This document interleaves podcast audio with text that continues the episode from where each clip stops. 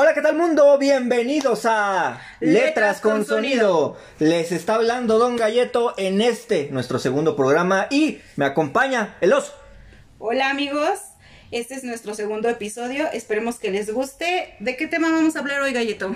Hoy vamos a hablar de las mascotas o la experiencia que nosotros hemos tenido con las mascotas y es que habíamos estado recordando, la verdad no nos acordábamos de muchas cosas, pero ahorita que que decidimos el tema para este segundo programa y que estuvimos haciendo memoria así de bueno, pues a ver qué vamos a decir, ¿no?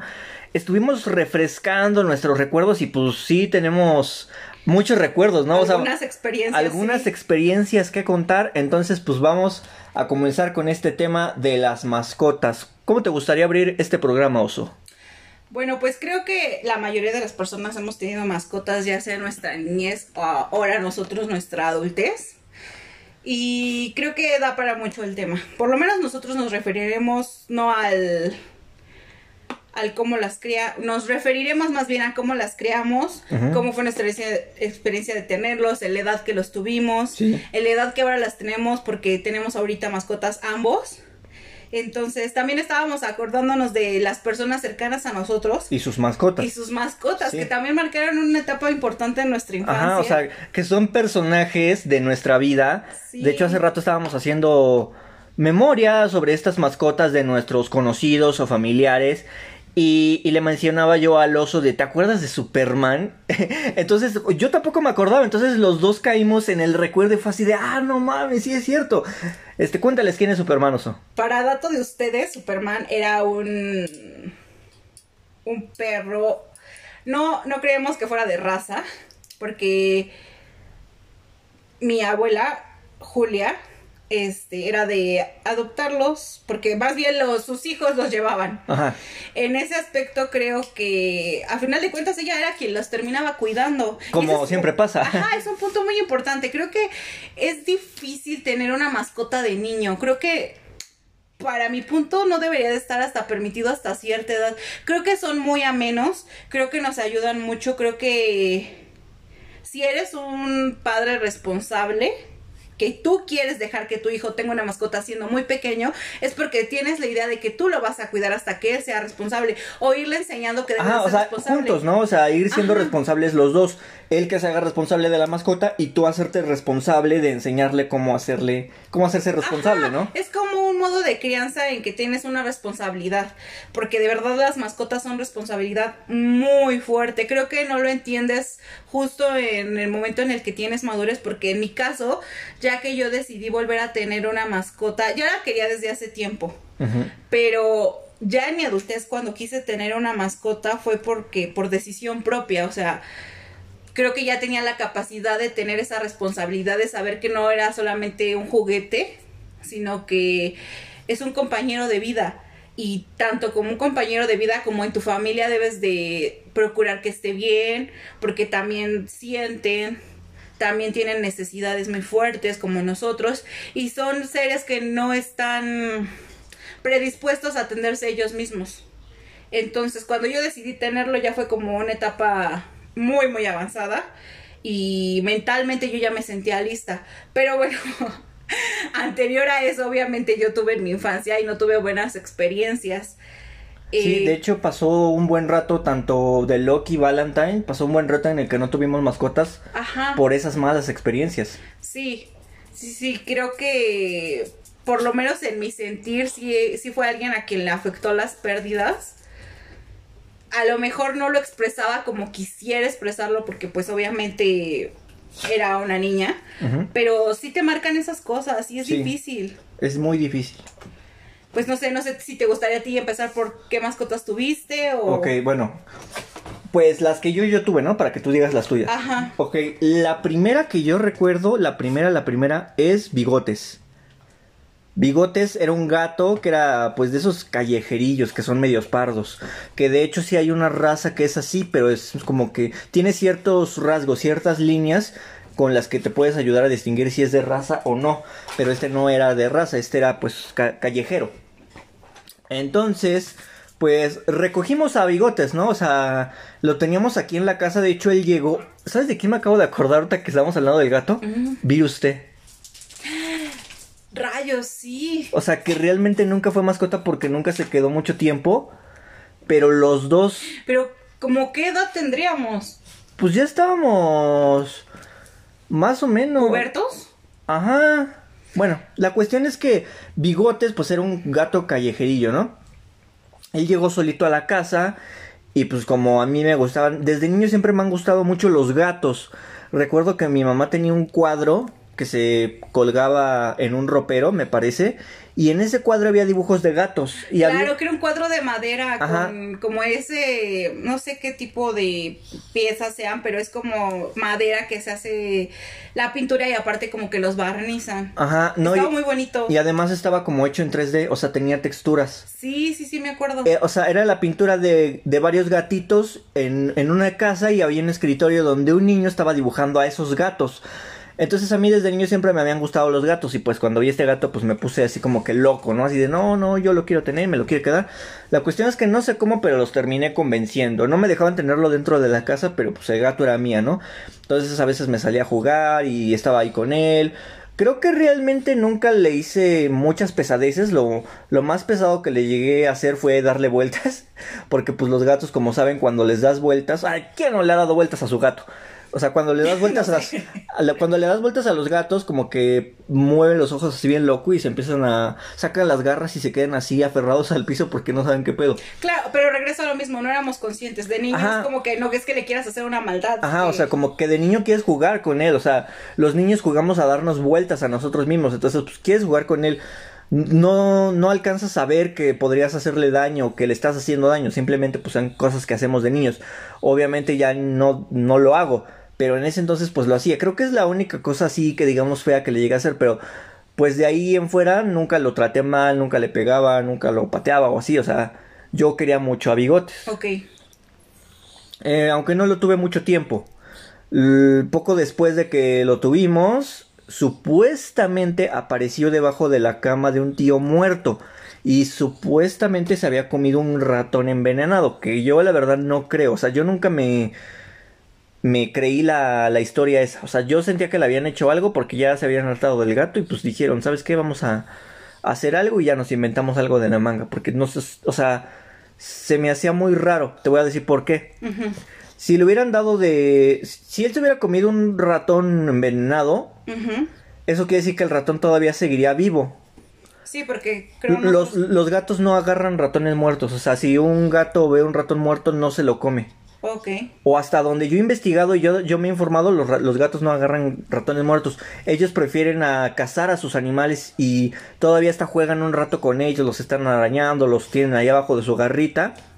Alerta spoiler. y ya después se los comen.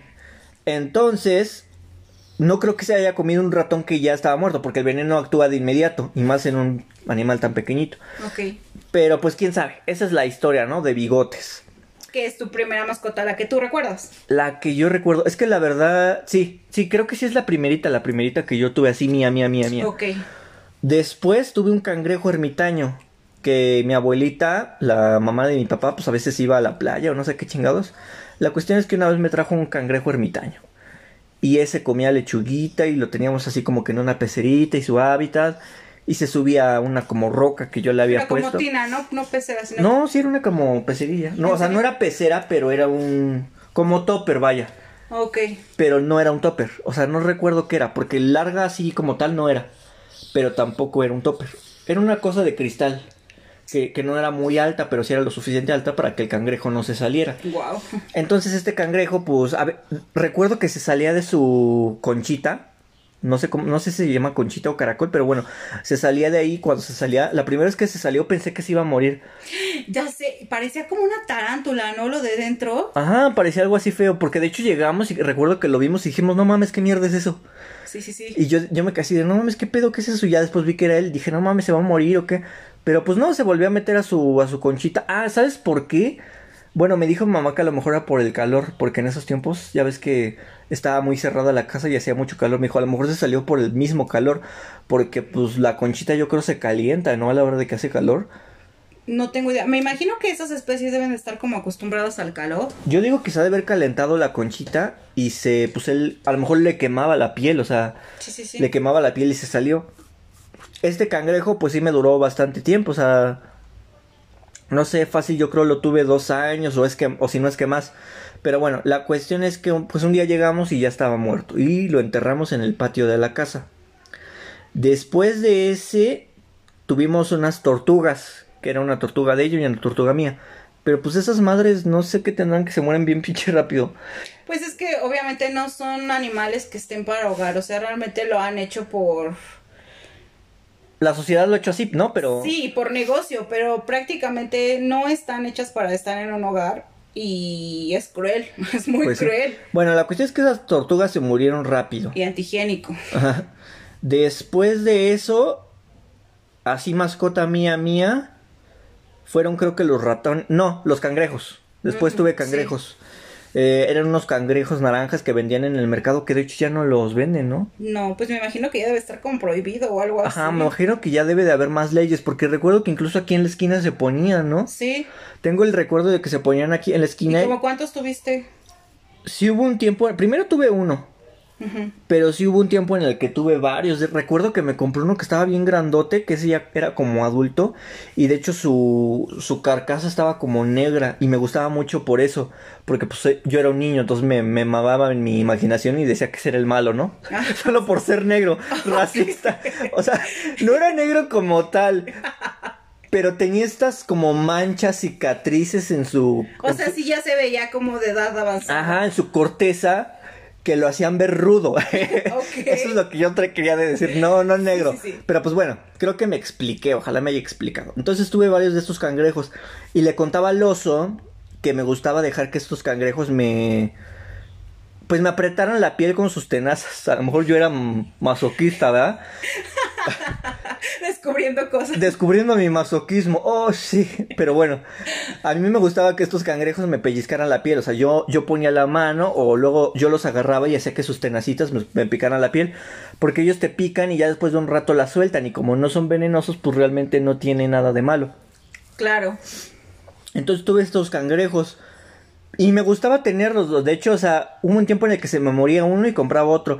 Porque me gustaban, me gustaba verlos, cómo sacaban sus ojitos. Claro, igual eran como animales que no podrían estar viviendo mucho tiempo. Me imagino que por. Pero sí me duraron, ¿eh? O sea, sí, Sí, me, sí, hasta sí. eso sí me O duraron. sea, pero me imagino que llega un momento en el que necesitan, yo creo, algo. Pues no por sé. algo. Pero se chingaban su lechuga. Me gustaba cómo ver cómo se comía la lechuga. Era muy curioso. Me encantaba verlo. Eh, pero pues a estos cangrejos, no sé qué les pasaría. No sé si es de un virus o no sé si es parte del cangrejismo. pero se les empezaron a caer las patas. Y yo sí los notaba como enfermos. O sea, uno, uno cuando es niño nota esas cosas. O sea, como Sí. una madre cuando nota que su hijo está así como que triste o mal. Tú notas a los animales así como este güey, qué pedo, ¿no? Entonces yo los notaba así como que enfermos. Y sabes qué? O sea, aparte de que se les caían las patas, ellos mismos se las arrancaban. O sea, yo veía que agarraban con su tenaza y se quitaban las patas. Dios, quién sabe. Pero hasta eso, pero no eran de esos cangrejos que les vuelven a salir, porque yo pensé que les iban a volver a salir y llegó un momento en el que no les iban, no les volvían a salir. Tal vez les enseñaste el masoquismo. Y de hecho uno, uno este, se arrancó todas sus patas y se le terminaron cayendo las tenazas y pues se murió. Y recuerdo que ese era el que más quería, de hecho lo metí en una cajita y lo... ¿Y recuerdas sus nombres? No, de eso sí no me acuerdo sus No nombres. No, recuerdo que no todos tenían su nombre. El malo tenía su nombre y el, el bueno, el que más me gustaba. Pero sinceramente de esos creo que sí son los únicos que no me acuerdo de sus nombres. Qué raro. Y lo metí en una cajita y lo metí entre unos tabiques. Ajá. Para que pues ahí fuera su tumba, ¿no? Pero no apestó. Ajá, de hecho por eso ya después me tuve que hacer hacer de ella. Porque ya después como a los meses me fui a fijar cómo estaba, ¿no? Y pues sí Oh. estaba el... No apestaba feo, o sea, no estaba podrido con gusanos y así. Pero sí se veía que ya... Pues estaba echándose a perder, ¿no? Sí. O sea, ya la, la corteza se veía mal, se veía pegostiosa y así. Sí, te digo, sí. no se veía tan feo, pero pues sí ya se veía feo. Entonces, creo que me deshice de él. Después de estos cangrejos, para esto abro un paréntesis para contarles que teníamos un primo, tío, no sé qué mamadera de nosotros, que se llamaba Alonso, se llama. Se llama Alonso y él tenía una serpiente que se llamaba Elena. Que de hecho este nombre se lo puso creo por una novia, una exnovia, un pedo así.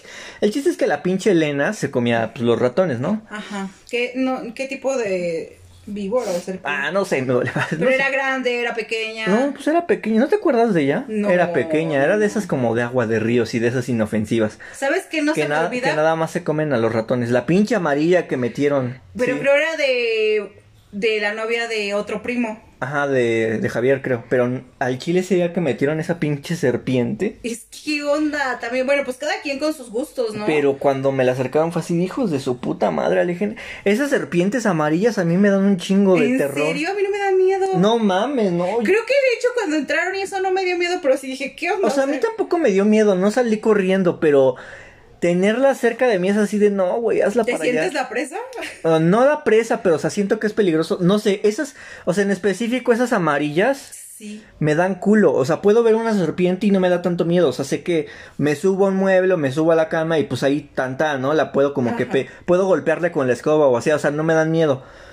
Pero esas amarillas sí me dan como que Y creo que esas ni son agresivas, ¿no? pues o quién sea, sabe, quién sabe. O sea, a mí me da un chingo de culo. Bueno, pero regresando a Elena. Ajá, entonces regresando a la puta Elena, que de hecho, otra, la hermana de Alonso le hacía pesadezas a Elena, le quemaba la cola con un pinche encendedor y Alonso pensaba que éramos los dos. Entonces una vez nos reclamó. Eso no tiene nada que ver con lo que voy a contar, pero me, me acordé y me enojé porque era así de, güey, no mames. Bueno, la cuestión es que la pinche Elena este, comía ratones y que la chingada y son puta madre, ¿no? Entonces creo que cuando falleció Elena, a uno de estos ratones que nunca se alcanzó a comer, porque luego Estefan y yo íbamos a ver a los ratones, entonces yo le puse nombre, porque pues me encariñé con el ratón, era como negro con blanco y me gustaba mucho. Entonces yo le puse Leroy. Leroy es el nombre de uno de los hermanos de Stitch. Mm, De hecho, el último. El 628 creo es Leroy. no tengo idea. Yo sí, pero bueno, la cuestión es que, pues, como se murió Elena, nunca se alcanzó a comer a Leroy. Y entonces no sé cómo hice, pero convencí a mi mamá de que me dejara tener a Leroy. Y pues ya me lo, re- me lo regaló Alonso y lo tuvimos ahí en una jaulita. La historia de Leroy está cool. Porque después sacarían una película de Leroy va a la escuela. es que haz de cuenta que cuando entramos a sexto de primaria, Ajá. la, una maestra que chinga a su madre si está escuchando esto, Ah, sí. que se llama la maestra Liliana Merino Cruz, hija de toda su puta madre, tenía la idea, la fantástica idea de que comenzáramos a hacernos responsables de mascotas y dijo, ¿qué tal si tenemos una mascota aquí en el salón, una mascota que podamos aquí alimentar, poder estar viendo y nos vamos a turnar para estarnos llevando a nuestras casas, ¿no? Ok. Entonces yo dije, ah, pues yo puedo traer a mi ratón Leroy, ¿no? O sea, yo no tenía como que ningún coraje de compartirlo. De hecho, me gustó mucho la idea de que pues Leroy pudiera estar ahí con todos los ratones, ¿no? Entonces, pues ya, lo, lo llevé a la primaria y empezó el desmadre y ya se lo presenté a todos los del salón. ¿no? Pues este es el Leroy y les conté la historia. Ajá. Y la chingada. Lo, lo malo comenzó cuando había una morra que se llamaba Tania. Y ella había puesto otro ratón. Ajá. Entonces, como e- e- o sea, fíjate, o sea, ella sí estaba de pinche pesada con su puto ratón. Porque luego, haz de cuenta, le tocaban. Le tocaba a cierta persona llevarse el ratón. Y la pinche Tania no sé si le daba dinero a la persona o si se le mamaba el pito o no sé. Pero la, la cuestión es que la pinche Tania se, se las arreglaba para que sus amigas se terminaran llevando los ratones. Y yo era así de, no mames, ¿por qué siempre se los llevan ellas? O sea, llegó un momento en el que me molestan tanto que se lo llevaran las amigas de Tania. Y, y me acuerdo del nombre porque tal vez en el podcast pasado no tenía toda la información de nuestro tema, pero pregúntenme de mi vida y yo me acuerdo de todo. Entonces estaba muy enojado de que Tania estuviera organizando pues este narcotráfico de mascotas, ¿no? ok. Porque siempre se los llevaban sus amigas. Entonces yo le dije a la maestra, no, ¿sabe qué? Ya al chile, chinguen a su madre, me voy a llevar a Leroy. Ajá. Y recuerdo que pues como que sí se molestó así de, no mames, pues ¿para qué lo estás ofreciendo si primero te vas a poner de mamón?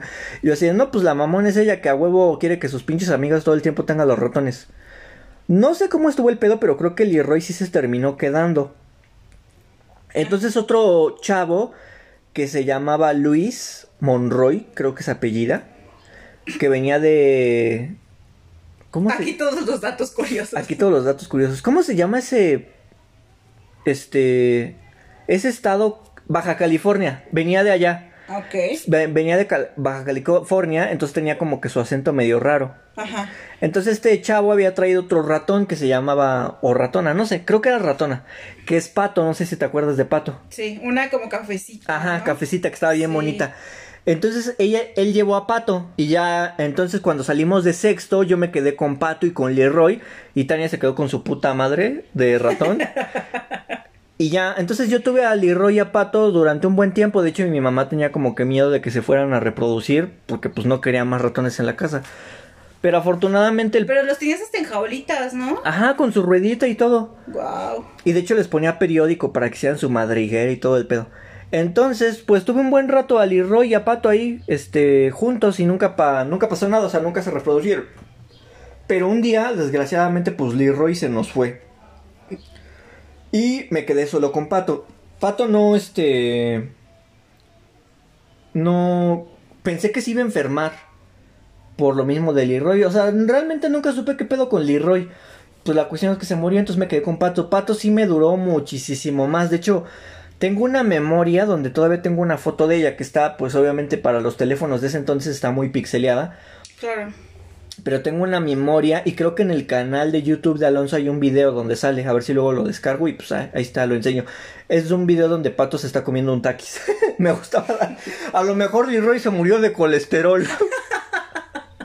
Porque pues me gustaba darles taquis, papas, que las donitas Ajá, bien. ignorancia, pues. Ajá. Entonces, pues yo alimentaba a Pato con colesterol alto, ¿verdad? Entonces hay un video donde el- donde Pato se está comiendo pues unos taquis. De hecho, esa, esa última jaulita donde tenía Leroy me mamaba. Porque era una jaulita chiquita azul que tenía su ruedita. Creo que me la había traído de allá con Alonso. No sé, no sé de dónde la saqué.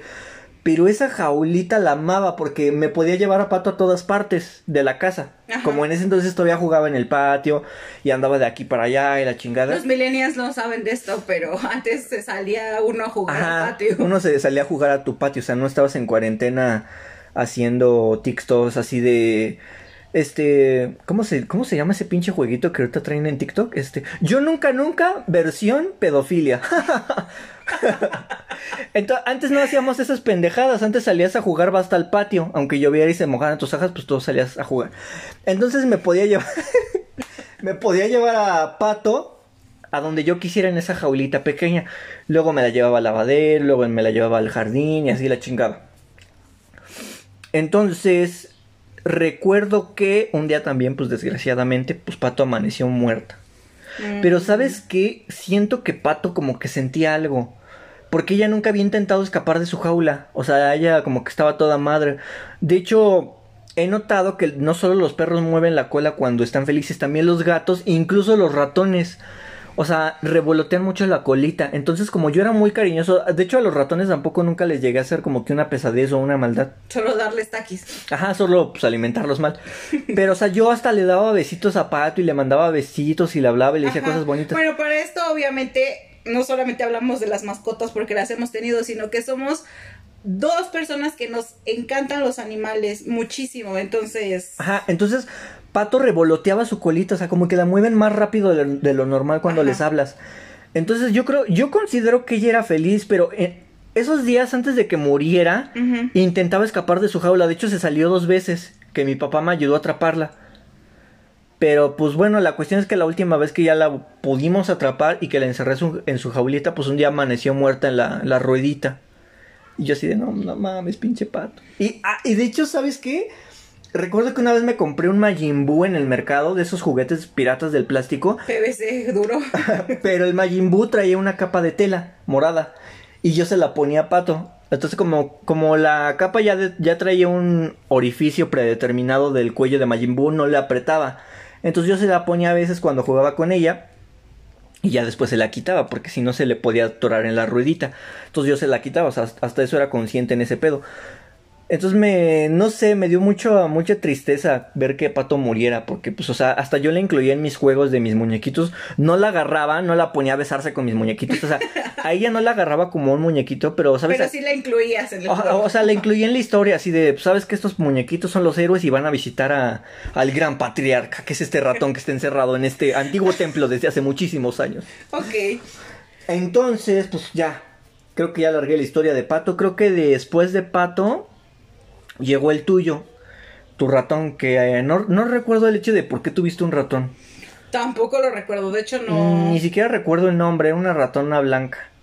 ¿En serio? ¿Y era grande, pequeña? No, güey, te juro que no me puedo acordar de su nombre. Es el único nombre que no me acuerdo, porque de hecho del que viene sí me acuerdo.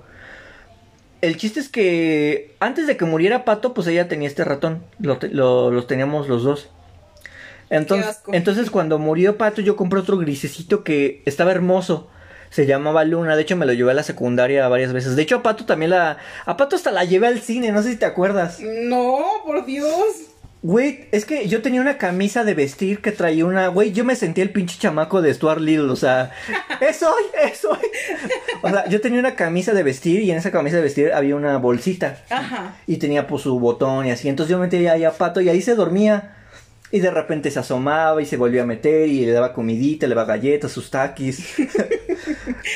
No sé si te acuerdas que un día nos pusimos de acuerdo para irnos de pinta. No. O sea, o sea, ella, ella iba en una secundaria diurna y yo iba en una secundaria técnica. O sea, nuestros bandos se odiaban, nuestras secundarias se odiaban.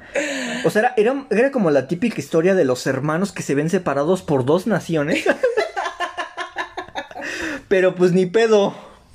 Entonces un día de nuestra rebeldía, este, nos pusimos de acuerdo y los dos nos fuimos de pinta, a un pin- de pinta a un parque, que de hecho no hicimos ni madre. A falta de amigos.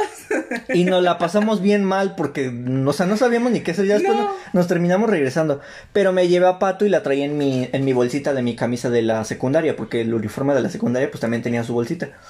Entonces sí, llevé a Pato al cine, llevé a Pato a la, a la ida de pinta, me la llevé a, vari- a varios lugares, la llevé, o sea, te digo que yo amaba a Pato. Entonces cuando Pato se murió, pues me quedé con la que era de mi hermana, que como pues ella ya no la quiso, pues yo la terminé cuidando y compré a Luna. Eh, Luna la llevé varias veces a la secundaria y recuerdo que Vanessa, la emo, amaba a Luna, o sea, le encantaba, o sea, la amaba, porque digo que era una ratoncita gris bien bonita, o sea, el pelaje le brillaba. Y aquí va la segunda cosa más mala que he hecho en mi vida con las mascotas. Por Dios. Yo le había prestado a, para esto tengo un primo que se llama Emanuel, y ese güey pues está enfermo porque le gustaba cazar ratones, o sea, Imagínense qué tan, tan enfermo estaba que elaboraba trampas para ratones que sí funcionaban. O sea, que sí funcionaban. Entonces una vez me pidió esta jaula para atrapar un ratón. Esta jaula chiquita que digo que fue la última. Ajá. Que de hecho terminó en, en esa casa terminó puteada. Entonces yo le presté esta jaula para que pues cazara sus ratones, ¿no? Entonces yo ya no tenía dónde tener a los ratones. Entonces cuando compré a Luna, la, la- las metí en un topper. En un... Era como esos... ¿Has visto esos de galletas? Que piensas que tienen galletas pero las mamás meten hilos. Ajá. Como de metal. Ah, pues este era chiquito y largo. Así como este bote de pintura donde tenemos sostenido el micrófono del programa. Ajá. Entonces ahí metí a los dos ratones. Y pues para ese entonces, no les voy a mentir, o sea, no me estoy justificando, pero pues yo traía como que ya la, la típica depresión que tú crees que tienes en la secundaria, que no es depresión, solo es falta de atención. Ok. Entonces tenía este pedo y pues me terminé olvidando de los ratones. Entonces un día estaba jugando a Nintendo 64 y dije, chingue su madre, yo tengo ratones. Entonces cuando fui a abrir el bote, Luna se había, mm, se había comido, o sea, se estaba comiendo al otro ratón. No jodas. Ajá, de- o sea, los ratones son así, si llega un momento en el que no tienen que comer, se comen entre ellos. Y pues sí me... Esto no lo sabía, chicos. Y pues sí me sentí mal, así de verga, güey. Y pues como típico homicida que no sabes qué hacer en la escena del crimen, dices, ¿qué hago, cabrón? No nos denuncien, por favor. Espero, no- o sea, es que no sé si decirlo, güey, la gente me va a odiar por lo que hice. No me odian, pero Luna tenía que pagar por lo que había hecho. No, no, no lo digas. Güey, yo era un niño nada más. Ok, ya cuéntanos. Entonces yo agarré mucho papel y lo metí, lo metí en el bote, lo metí en el bote hasta que quedó cubierto. O sea, Luna todavía estando adentro viva. Dios mío, qué horror. Entonces, Debemos de parar este podcast. entonces lo tapé y justamente en ese rato pasó el camión de la basura. Y metí el bote a la basura y la tiré. O sea, Luna estando ahí adentro. Ah, pero o sea, no la mataste. No, o sea, no la maté, pero pues güey, se murió ahí adentro. No, porque pues si pasó la basura y eso, ellos vacían todo eso y en un día pues no creo que se fuera a morir o Pues, cuánto tan- no, pues no se iba a morir porque ahí tenía la otra. Entonces solamente te deshiciste de las evidencias. Ajá. Pero pues la verdad sí me sentía mal porque, o sea, no sé. Sí fue algo cruel, sí o, fue algo O cruel. sea, sí fue algo cruel que me dolió ver, o sea, saber que unos animales se están matando porque olvidaste darles de comer fue así, ¿no? Pero ¿en qué momento se te olvidó? O sea, Pues ¿no los digo- querías tanto? Pues es que Mariana no me hacía caso en ese entonces. Dios, Mariana, no. Algún día tenemos que contar esa historia. ¿Te acuerdas de Mariana? ¿Te acuerdas de la historia? Me acuerdo de la playera que te hiciste de Mariana. No, esa era de Natalia. Por Dios. Mariana, Natalia, ¿cuántos fueron? De, de hecho, en la secundaria, eso, así importantes, importantes chicas que me gustaran, solo fueron Mariana y Natalia. O sea, como. De hecho, en la secundaria jamás me había pasado que. que me gustaran así varias personas al mismo tiempo. Y de hecho, en tercero de secundaria fue lo de Natalia y Mariana. Pero bueno, la cuestión es que pues yo traía mi- mis pedos, ¿no? De niño de secundaria. Pues ya, me deshice de las evidencias. Dios, qué horror. O sea, imagínate, si yo les hubiera echado una bolsa de taquis, eso no hubiera pasado. no lo sé. Aparte, no, Dios, no, qué horror. Y ya, hasta ahí. Ah, no, pues ya, después viene tos. O sea, la verdad, esta historia no la queremos contar completa porque pues es algo delicadita. La verdad, es- a mí sí me afecta esa historia y también al oso. Sí, sí, O es sea- una historia muy, muy fea que sí nos afectó y ah, hubo muchas secuelas. Ajá. De hecho, a veces estoy vesículas. Hay secuelas ahora. Para no hacerse las largas, un día el güerito Mikey y yo, que el güerito Mikey es, era mi mejor amigo el prim- Oh. en primero de secundaria, entonces era así de, pues ya, el güerito Mikey y yo, este, el día del cumpleaños de mi hermana nos paramos temprano para ir a una veterinaria y pues comprar a, a tos. Realmente no, no la estaban vendiendo, la estaban regalando, pero pues éramos dos mocosos que tenían mucha pena, éramos tímidos. Entonces estábamos así de, no mames, ¿qué pedo? ¿Cómo le hacemos? O sea, porque queríamos pedirle al de la veterinaria al, al perrito, porque los estaban regalando. Pero pues éramos dos niños que no, que tenían mucha pena. Entonces recuerdo que pusimos la mitad del dinero que él tenía y la mitad del dinero que yo teníamos. Y le dijimos a una señora, señora, ¿se quiere ganar 40 varos? Guau, ¿Cuánto dinero tenía? Ajá, o sea, nosotros así recargados en la pared con nuestros lentes. Señora, ¿se quiere ganar 40 varos? Oh, por Dios. Y la señora como que se rió y dice, pues no mames, güey, yo tengo chamba, mira. Pero pues aceptó, o sea, Ajá, veo la situación. ajá, yo creo imagino. ella ya se imaginaba porque iba pasando por la veterinaria y dijo, ¿qué? Pues a quién hay que matar. Y le dijimos, no, pues eh, queremos ese perro de allí, pero lo están regalando. Si usted va no, ya le pagamos. Y ya se metió, pidió el perrito, se la dieron. Ah, porque, o sea, el veterinario pues le preguntó a la señora cuál. Y nosotros así desde lejos señas, así de, es esa, no, esa de allá. Y le hicimos señas para que nos diera la perrita. Y pues ya la trajimos, estuvimos aquí un rato afuera, nos sentamos ahí por donde vive el pinche Rogelio. Y estuvimos ahí sentados viendo a la perrita. Y ya después el güerito Mikey se fue a su casa. Y ya yo te metí. Yo me, yo me metí con la perrita a la casa. Te la regalé. Tú te emocionaste. La bañaste. Y ya después llegó Carmen así de, no, pues que nos vamos a ir a la chingada. Y tú y yo bien sacados de pedo, así como, ¿qué, qué pedo? Y ya resultó que todos sabían de una fiesta sorpresa, menos yo. Pero pues qué bueno que no sabía, porque seguro te hubiera dicho. Y ya, Tal vez por eso no te dijeron. Ajá, y ya nos fuimos a la fiesta sorpresa con Tos. Y ya, pues después resultó. Ah, se llamaba Tos la perrita. Entonces, después resultó que mi hermana no se quiso hacer cargo de ella y me la terminé quedando yo. No me odien, no me odien. Y para no hacernos la pues larga, este. Pues tuve un rato a todos, tuve un rato, me duró hasta creo que segundo de secundaria. Y ya después cuando no, no la pudimos tener dentro de la casa, pues mi porque mi abuelita nos molestaba mucho con las cacas de los perros. Ironía, porque ahorita les contamos lo que se viene, la hipocresía. Pero entonces, haz de cuenta, la, la perra se cagaba y a las 7 de la mañana ya estaban los pinches toquidos. ¡Ya se cagó la perra! Y ya, mi mamá me tenía que despertar para que yo fuera a recoger las cacas de la perra a las 7 de la mañana. O sea, la perra yo creo que todavía ni, ni estaba cagando y mi abuelita ya venía a molestar. Pero bueno, la cuestión es que tuvimos que sacar la perrita a la calle para que pues no estuvieran jodiendo. Y yo le dije a mi mamá, no la saques, está mansita, jamás ha salido a la calle, la van a atropellar. Y mi mamá, no, no pasa nada, pues qué va a pasar, pues, pues ¿qué, qué puede suceder. Y pues bueno, ese día mi mamá llegó en la noche de su trabajo, dijo, pues qué, ¿y la perra? Y yo así de, pues la atropellaron. Y pues sí, ese mismo día que la sacamos, la atropellaron. Pero pues bueno, después de tos, creo que ahora sí ya no volví a tener ninguna mascota. O sea, esa fue como que, o sea, me afectó tanto. Sí, o- fue fuerte, fue... O sea, fue fuerte que pues ya no volví a tener ninguna mascota. Hasta Valentine.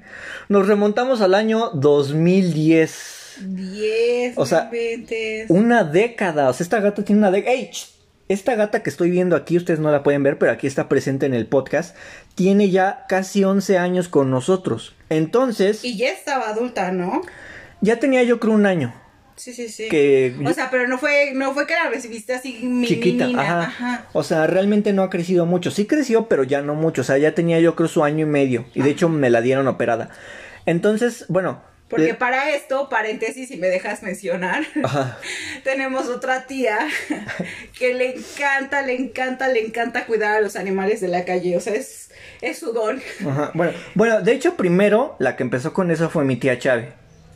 Por e- no, pues de ella hablo. Ah, yo pensé que hablabas de mi tía Marina. No, bueno, no, es, no, es que les contamos, porque de hecho ya no los cuida. No, ah, exacto, no los cuida. Ajá, o sea, les contamos, o sea, esto les va a parecer cagado. Tenemos una tía que se llama mi tía Chávez, que pues si, si algún día llega a escuchar esto, le mandamos pues un saludo cordial, ¿verdad?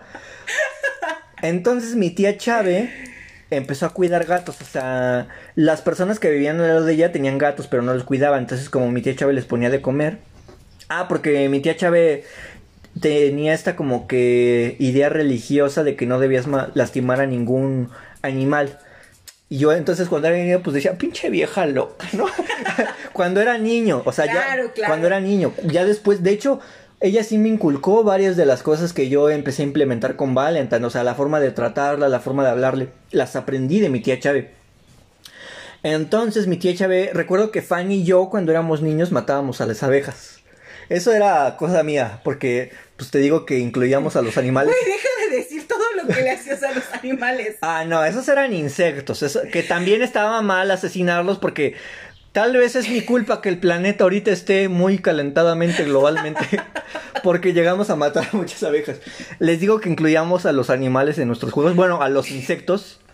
Y pues un día Fanny y yo, con la armada de los holocuns, Ok, fuimos a acabar con la amenaza de las abejas asesinas. Entonces mi tía Chávez nos dijo así que no, pues que no matáramos a los animales, que porque aunque fueran microscópicos, pues tenían vida y tenían como que no sentimientos, o sea, hay que aclarar, no sentimientos, pero sí tienen sensaciones, sí sienten, sí les duele, sí llegan a sentir do- dolor.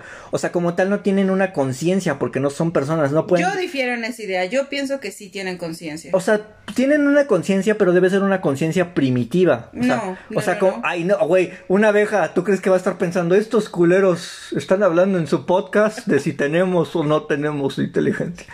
Güey, o sea, sí tienen inteligencia, sí saben lo que hace, sí saben que tienen que hacerlo del polen, o sea, sí tienen una conciencia, pero te digo, debe ser una conciencia primitiva de un insecto. Pero bueno, ya no nos vamos a agarrar a putazos por eso.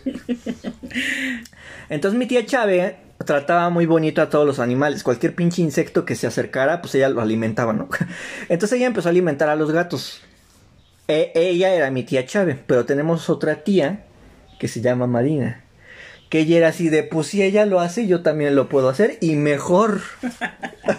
creo que, no, o sea, creo que mi tía Marina tiene ese problema. Sí, sí, sí. O sea, siento... Que igual y sí los quiere, porque igual en su parque, o sea... Pero, güey, o sea, ese era un pedo psicológico que ella traía con sus hermanos.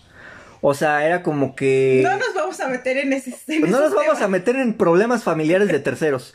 La cuestión es que... La cuestión es que mi tía Marina dijo... Pues si ella puede tener gatos y cuidarlos, yo lo voy a hacer, pero mejor.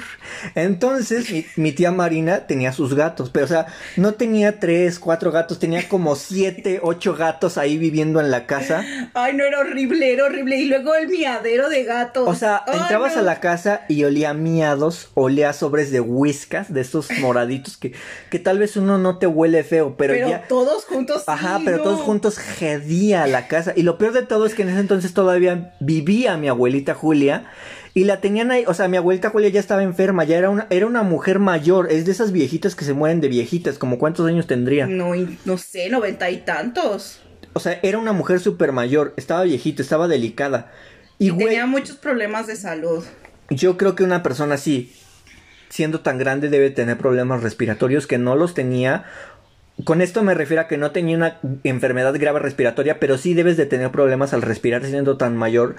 Y la tenían ahí viviendo con los gatos. Güey, tú entrabas, te sentabas, te agarrabas la rodilla y tenías una bola de pelo en la mano. Los sillones, ¿te acuerdas? Los sillones estaban llenos de pelo. A mí ya ni me gustaba entrar ahí con ella. Con Es que sí es desagradable, o sea, volvemos a lo mismo, es una responsabilidad muy grande y si vas a tener, no sé, un criadero de gatos, hasta para, para eso debes de tener el espacio indicado para ellos, no Ajá. lo sé, o sea, es como... Y la higiene, o sea, la higiene para ellos, o sea, no... ¿Cómo a los puercos sí les construyeron su chiquero? Pinche gente enferma, sin qué hacer, güey. O sea, a los pinches puercos para matarlos, sí les construyeron su chiquero. Güey, pero sociedad a final de cuentas. Y a los sea. ¿Y sabes qué es lo que más me sorprende? Que mi tía Marina y mi tío Urbano siempre estaban construyendo. Hoy vamos a tirar esta. pared". me daba mucha risa. Ya nos estamos desviando un poquito del tema de las mascotas. Pero me daba mucha risa que tú llegabas un día y ya no había una pared que, Sí, que tú conocías. Y a la otra semana ya no estaba esa misma pared. O sea, algo que tenían mi tía Marina y mi tío Urbano es que. Arquitecto. Yo creo un día se despertaban y decían, esta ventana no, mira, vamos a tirar esta pared de aquí, mira. Vamos a hacer un tragaluz. Ajá. La terraza, ¿cuánto tiempo duró? Dios, nos estamos desviando demasiado. Regresemos a los gatos. ok, pero, pero sí, entonces, como tenían muchos gatos allá, y, y hubo un tiempo en que en nuestra casa aquí donde vivimos nosotros había ratones, empezaba a haber ratas y ratones, Por otros temas de otros tíos y otras Ajá. mascotas. o sea, de mascotas ajenas a nosotros empezó a haber ratones. Y ratas. Entonces por fin mi mamá dijo, ¿sabes qué? Se te va a hacer tu sueño de tener una mascota gato. Ya le dije a mi tía Chave que nos dé una gata y que la chinga. Entonces yo un día agarré una mochila y fui con mi tía Chave. Y pues ya me dieron a Valentine ya operada. ¿Te acuerdas el primer día que la trajimos? Épico. Épico. El primer día que la trajimos, yo me metí a tu cuarto. O sea, tú ya, tú, tú- tú ya estabas aquí en tu cuarto esperando. Porque según también la ibas a querer y según me iban a ayudar a cuidarla. O no La- me gustan los gatos. Pero, pero según Sí, pues lo intenté, pero no me gustan los Bueno, gatos. la cuestión es que el oso ya estaba aquí esperándome y yo llegué con la mochila y la abrí. Y en cuanto la abrí, la gata salió así como, como si se lo hubieran, como si lo hubieran secuestrado de un planeta a Como otro. efecto especial de Spider-Man. Como cuando te despiertas después de, yo creo, una pinche crudota y que no sabes qué pasó. Así estaba la Y gata. quiere salir de donde Ah, estés. o sea, la gata estaba enterrando las uñas en el piso así como que paniqueada y se fue corriendo a la puerta y se pegó. Porque para, para esto nosotros tenemos una puerta de cristal. Que de hecho también se pegó ahí todo, se pegó ahí Squirt, se pegó... De Squirt no hablé, o sea, de era de los dos, pero de esa no hablé porque creo que esa te Sí, corresponde a ti. sí, sí. Entonces Valentine se pegó en el, en el vidrio y ese día y toda la noche estuvo chille y chille y chille. y O sea, pero también hay que tomar en cuenta que mi tía Chávez las tenía en un patio. O sea, Ajá. tenía todos los gatos en un patio. Y aquí vino a estar encerrada. Obviamente se iba a paniquear. O sea, no iba a estar encerrada, pero pues era su primer día. y no la podíamos dejar porque obviamente Ajá. se iba a escapar o algo así. Y estuvo, parecía que la gata tenía un megáfono. Chille y Así, chille. miau, miau. Y bueno, la cuestión es que para esto aquí ya vienen las Pedroaventuras. Porque en ese entonces pues yo tenía mucho miedo de que le pasara algo a Valentine. Y en esos tiempos Pedro vivía aquí. Entonces, cada vez que yo veía o, se- o cada vez que yo sentía que algo le iba a pasar a la gata, yo estaba así de no, Valentine. Entonces Pedro y yo armábamos la super patrulla Delta y rescatábamos a Valentine. Una vez la vi eh, arriba de esta barda de aquí y yo sentía que mi pinche gata se caía y se rompía su madre. O sea, güey, yo tenía mi Y instinto. güey, y después la vemos de techo a techo y Ajá. es increíble. Ajá, yo, yo tenía mi instinto paterno y decía, no, esta Valentine se va a romper su pinche madre. Entonces, Pedro y yo agarramos una escalera y nos subíamos y la rescatábamos. Luego había un gato que le pegaba y pues Valentine no se defendía mucho y este gato se la agarraba a putazos. Ah, pero ¿qué tal ahora? Entonces pusimos un plano en la mesa, Pedro y yo. Y dijimos, esto es lo que vamos a hacer con este gato. Esa creo que es la segunda cosa que, que llegué a hacer, la, la tercera cosa mala que llegué a hacer con un animal. Ya cállate. Entonces dijimos, Pedro y yo, ¿sabes qué? Le vamos a poner veneno a este cabrón. Pero como le, le platicaba al oso hace rato que estábamos haciendo memoria, pues obviamente ya cuando me informé más de los gatos, los gatos, aunque tú le pongas el veneno en la comida, ellos lo perciben, lo huelen, tienen un, olfato cabrón. Entonces el gato nunca se comió el veneno, afortunadamente. O sea, nosotros lo hicimos, pero Tenía la intención de envenenar a un gato. Pero no pasó. Güey, era para salvar a otro. Val Valentine no, metía, no metía las manos, Valentine. Entonces ya. Entonces, ya ayudamos a Valentine, la chingada, se empezó a acostumbrar a la casa y pues bueno, enos aquí 11 años de felicidad. Que de hecho ahorita Valentine está pasando por una etapa, porque antes, para esto, teníamos vecinos que tenían muchos jardines, o sea, tenían jardines y la chingada. De los dos lados de la casa tenían jardines. Sí, cañón. Pero ahorita del lado derecho construyeron un salón de fiestas y del lado izquierdo pusieron pues una reja. Entonces Valentine ya no tiene ningún jardín donde se pueda ir, entonces pues se la pasa todo el tiempo aquí con nosotros encerrada. Fíjate la ironía de la vida. Antes no quería estar aquí, estaba chille chille y ahorita ya no la sacas de aquí. De hecho ahorita chille para que le abras, pero bueno, chilla. Pero bueno, entonces ya no tiene ningún jardín a donde se pueda ir a cagar o a estar o a cazar. Ah, sí, porque intentamos que tuviera su arena y... No, que de hecho la arena sí la usaba. Ay, pero no era una asquerosidad. Bueno, por lo menos a mí me producía mucho... Pues era mierda, era mierda. No, no, no, pero... Pero la arena la dejamos de usar porque ella la dejó... Ella empezó a ir al baño afuera de la casa, o sea, ella solita... Es que pienso que ni a ella le gustaba porque siento que esos productos hacen que tapar, según para tapar el olor de estos gatos, siento que el olor que producen es peor que la misma mierda de los animales. Y pues bueno, ya no tenía dónde hacer sus necesidades. Bueno, ahorita las hacen en el techo porque pues hay tierra ahí. Pero a lo que voy con esto es que Valentine ya no sale. Entonces está en una etapa en la que está comiendo demasiado. O sea, a todas horas nos pide de comer y ustedes dirán, ay, así son los gatos. Pero realmente no. O sea, los gatos comen cierto, o sea, sí comen muchas veces, pero ellos van solitos y, y no están sí, chingui, Pensamos que tiene, estamos pensando, o esa es una teoría mía, que, que tiene demencia. Que tiene demencia el porque de verdad y luego bebe y bebe agua y acaba de beber y va otra vez a beber agua. O sea, obviamente tiene su, su, su topper especial y la ves ahí como una hora bebiendo agua y al ratito otra vez. O sea, es como muy curioso verla tanto bebiendo y comiendo. Ajá. Y, y, ustedes dirán, a lo mejor ese no es pretexto para decir que pues ya está loca, ¿no? Pero cuando ella era más chiquita, yo le compraba juguetes para que jugara y no los usaba, o sea, no jugaba. Y ahorita que ya está viejita, de repente la ves así como que persiguiendo algo, pero no está persiguiendo nada. No.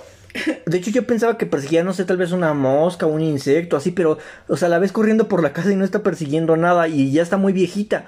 O sea, ya solo le quedan sus colmillos, ya se le nota en su, en su pelaje, en su cuerpo, o sea, ya está muy viejita. Y de repente la ves jugando y yo me quedo así de, ¿por qué cuando eras más chiquita no jugabas? Pero pues bueno, hasta aquí llega mi historia de mí con las mascotas porque pues todavía tengo a Valentine y creo que ya mencioné todas las que las que hemos tenido. ¿Tú qué nos vas a contar, mi oso? Wow. Pues yo tengo muy, muy mala memoria, pero Galleto me estuvo ayudando a recordar mi tristeza en la niñez. Gracias. Pues él dice que tuve una perra. ¿Cómo dices que se llamaba? No recuerdo si se llamaba espuma o burbuja, que yo creo que la que sí se ha de acordar es Chicorita. Ese es el seudónimo que le vamos a poner. Ella sí se ha de acordar de, de cómo se llamaba. Cañón, sí. Pero, ¿sabes qué? Pienso, pienso que fue la mamá de Chicorita quien la trajo. No sé creo que sí. No sé por qué tengo esa noción, pero creo que sí fue la mamá de Chicorita creo. Bueno, pero Galleto me hizo acordarme de esa, creo que era una perra, y obviamente no era de raza. Realmente yo no me acuerdo. Pero fue como mi primera mascota. Para esto, para esto quiero que sepan que yo era una niña muy rara. O sea, pero güey, cuando tuvieron esa perra sí estabas muy, muy chiquita. Sí, cañón. O sea, Karen todavía era el tiempo en que vivía aquí. O sea, imagínate qué chiquita estabas. Sí sí ha de haber sido como seis años. Porque era como en la etapa que íbamos todavía. No, más chica. O sea, sí estabas chica. Sí, porque era yo creo que el, último grado del kinder. Y de hecho yo tampoco me acuerdo de ella. Me acuerdo porque tengo el recuerdo de cuando mi papá le estaba enterrando. O no sé si era uno de mis tíos, pero la cuestión es que yo tengo ese recuerdo de que alguien Pero- está enterrando y que tú y Karen están ahí paradas juntas viendo y chillando. es cierto. Cañón, ya me acordé. Bueno, esa fue mi primera perra. Recuerdo, no sé si, si la amaba demasiado, si la cuidaba, porque estaba muy, muy pequeña. Sí, lloré cuando la estaban enterrando porque pues tengo sentimientos, al parecer. A ver, quiero, quiero decir algo. Vamos a. Síganos en nuestro Instagram que es arroba letras con sonido. ¿Cómo se escribe? Letras, raya abajo, con raya abajo, sonido. Ajá. Síganos en nuestro Instagram letras con sonido. Ahí vamos a subir más tarde una fotografía de algún perro callejero que nos encontremos. Que con la que ustedes se puedan dar como que una idea de cómo era esta. Pues esta perrita, ¿no? Y, y al rato que Chicorita nos diga cómo se llamaba, ponemos el nombre en la, en la imagen. Claro, sí, sí, Ah, sí. Continúa, mi oso, por favor. Ok, después de esa... mm, me acuerdo que seguía la... mm, la amarillita. Ajá. Esta perra, mal, mala idea, nunca lo hagan.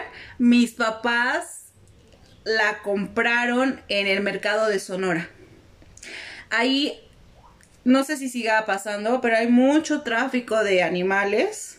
No solamente de perros, Que claro que mis padres lo hicieron porque alguien tenía el capricho. Ay, no me juzgues, era una niña que tenía que tener algún capricho, nunca los molestaba con nada.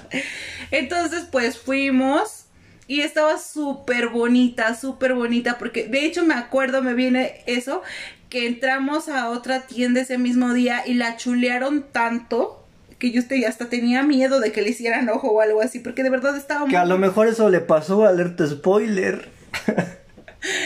Ok, entonces no recuerdo cuánto tiempo me duró. Obviamente no la, no le di los cuidados necesarios.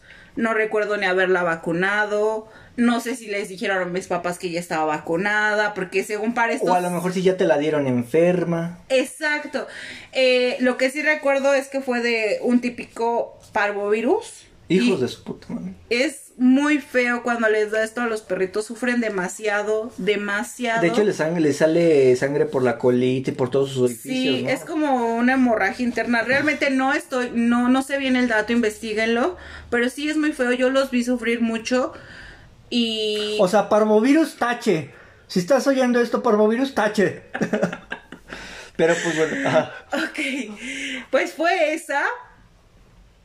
Y me acuerdo, o sea, lo que sí recuerdo es que fue un, un lapso muy corto.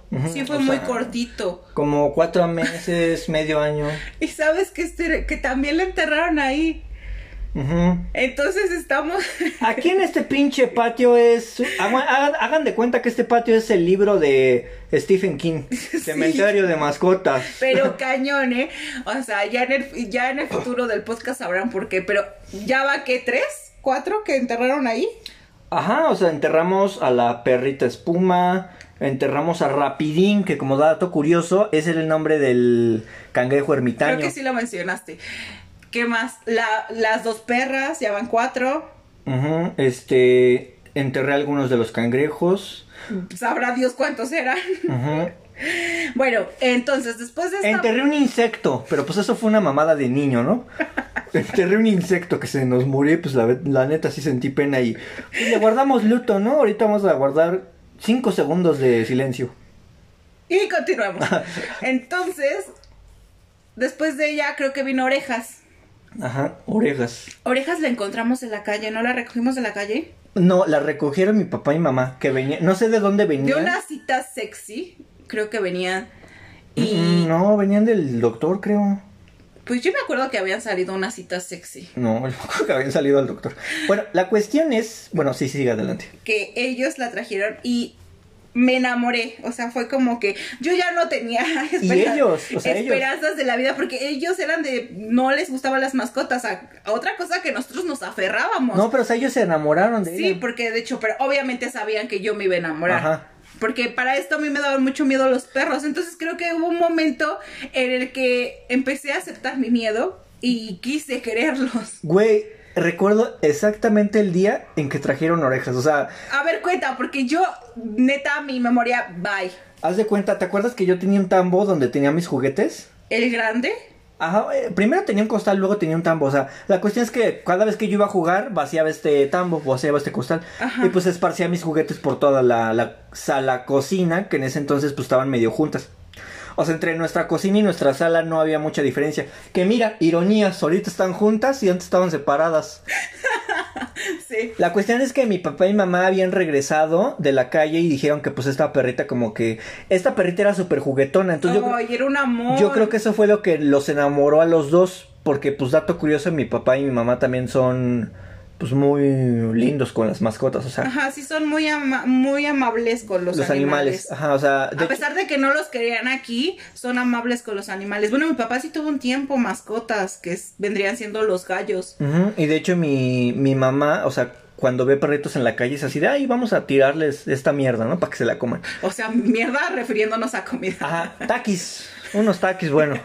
Entonces recuerdo que llegaron con la perrita y yo estaba con mi desmadre de juguetes ahí. Ok. Y cuando la, la soltaron, la perrita vino corriendo a mí y me tiró encima de los juguetes. Entonces, como yo era muy chillón, yo creo que ellos pensaron que iba a chillar porque se quedaron con cara así de madres. Pero pues no, o sea, yo empecé a jugar con la perrita así de los dos, tú y yo nos quedamos así de, pues, ¿ahora qué? ¿Qué pedo? Aparte que era hermosa. Ajá. Era hermosa. O sea, yo pienso que esa perra sí era de raza pura. Ujú. Porque no sé cómo se llama la raza, pero, o sea, ustedes imaginen una perrita con sus orejotas colgando, blanquita, con café, sus Güey, ma- era hermosa. sí era de raza, yo creo que sí era de raza, güey, Sí, estaba hermosa. Hermosa y súper juguetona, quién sabe cuántos años tendría, pero era vivaz. Ajá, vivaz. Vivaz. Era, güey, recuerdo que yo la subía a mi avalancha, porque parece que en ese entonces teníamos una avalancha. Y yo la subía y nos íbamos de ahí. O sea, Orejas era súper juguetona. Y corríamos y la chingada íbamos. Y yo le ponía mi capa de Batman que tenía en ese entonces. Y, y, y ¿saben qué producto le gustaba a Orejas? Así como a los ratones les gustaban los taquis. Orejas le mamaban las donitas espolvoreadas bimbo. Dios mío. Me acuerdo que un día yo desayuné y me metí las dos donitas que yo había guardado porque no me las había acabado en el desayuno, las guardé en mi bolsillo, dije más al rato me las chingo. Entonces cuando estaba jugando con orejas me empezó a olfatear así bien locamente el pantalón, yo dije, ahora qué pedo, ya ni me acordaba de las donitas. Ajá, Y la saqué y le di una y pues ya, de ahí se enamoró. enloqueció. Que para esto cronológicamente, orejas está en el- la misma línea del tiempo que bigotes, mi primer gato. ¿En serio? Pues no, hace, hace rato no te conté lo del... Oh, pinche memoria tan culera. Ya lo sé, es pésima. Pero, ajá, estaban en la misma línea del tiempo. O sea, están en la misma línea del tiempo porque una vez mi nosotros también despertamos, o sea, ni siquiera nos avisaron. Despertamos y mi papá y mamá llegaron con orejas y con bigotes cargando. Y nosotros de, pues, ¿qué pasó, no? Y dijeron, ah, pues fuimos a operar orejas y fuimos a que los vacunaron a los dos. Y llegaron con una hoja que les dieron, donde se, supuestamente registraban el nombre de los animales, ¿no? Ajá, esto para las vacunas. Ajá, pero pues era un papel así para que te sintieras bien, que le daban a los niños para que se sintieran bien felices, así de tu gato ya está registrado y ya puede votar. Entonces regresa- regresaron con las hojas que decían bigotes y orejas. Entonces, gracias a, eso- a esas hojas que no tenemos, pero que me acuerdo, sé que bigotes y orejas están más o menos en la línea del tiempo. Sé que bigotes murió primero y después orejas. Les vamos a contar la historia de la guaguaras y de nuestra teoría de que ella mató orejas. Pero después de este corte comercial, mi osito. Hola chicos, y en esta hora del break les recuerdo que pueden seguirnos en nuestro Instagram, que es letras raya al bajo con raya abajo sonido. Ahí pueden escribirnos, mandarnos DM o sugerirnos temas para nuevos episodios. Vamos a estar leyendo cualquier mensaje o cualquier sugerencia, mentado de madre, lo que nos quieran mandar. Y estaremos subiendo imágenes de todo lo que hablemos en los episodios. Así que vayan y síganos. Y regresando de este corte, continuamos con la historia de Orejas Ajá. y cómo fue su descenso y su despedida. Ajá, de hecho, queremos hacer una, una película. Escribí una novela que se llame Rise of the Orejas. O sea, el ascenso de orejas. Bueno, la cuestión es que, pues, el oso está a punto de, de contarles. eh, como, o sea, es que la verdad es, nos, es un algo que nos. Adelante, oso. Nos reímos mucho, pero es que de verdad es difícil recordar las cosas ahorita frescas porque te- no teníamos noción de todas estas ideas. Es como cuando vas olvidando tu niñez porque fue un asco. Y, y nos da mucha risa el hecho de que pues, se nos hayan muerto tantas mascotas.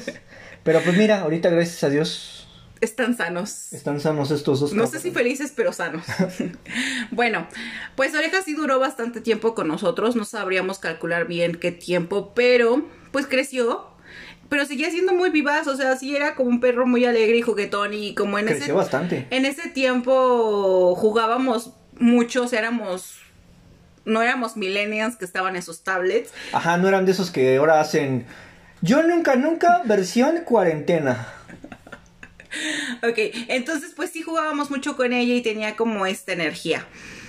Eh, comentábamos que tiempo después la metimos en una jaula. Ajá, eh, no recordamos el por qué, si antes la teníamos suelta, pero recordamos que hubo un tiempo en el que la tuvimos en una jaula. Adelante. Queremos pensar que fue porque otro tío nuestro empezó a tener mascotas también. Entonces, para que esto no conflictuara, es... Mm, sí, tenían un perro. Ellos empezaron a tener un perro que de hecho yo me agarré a palabras con la Itzel.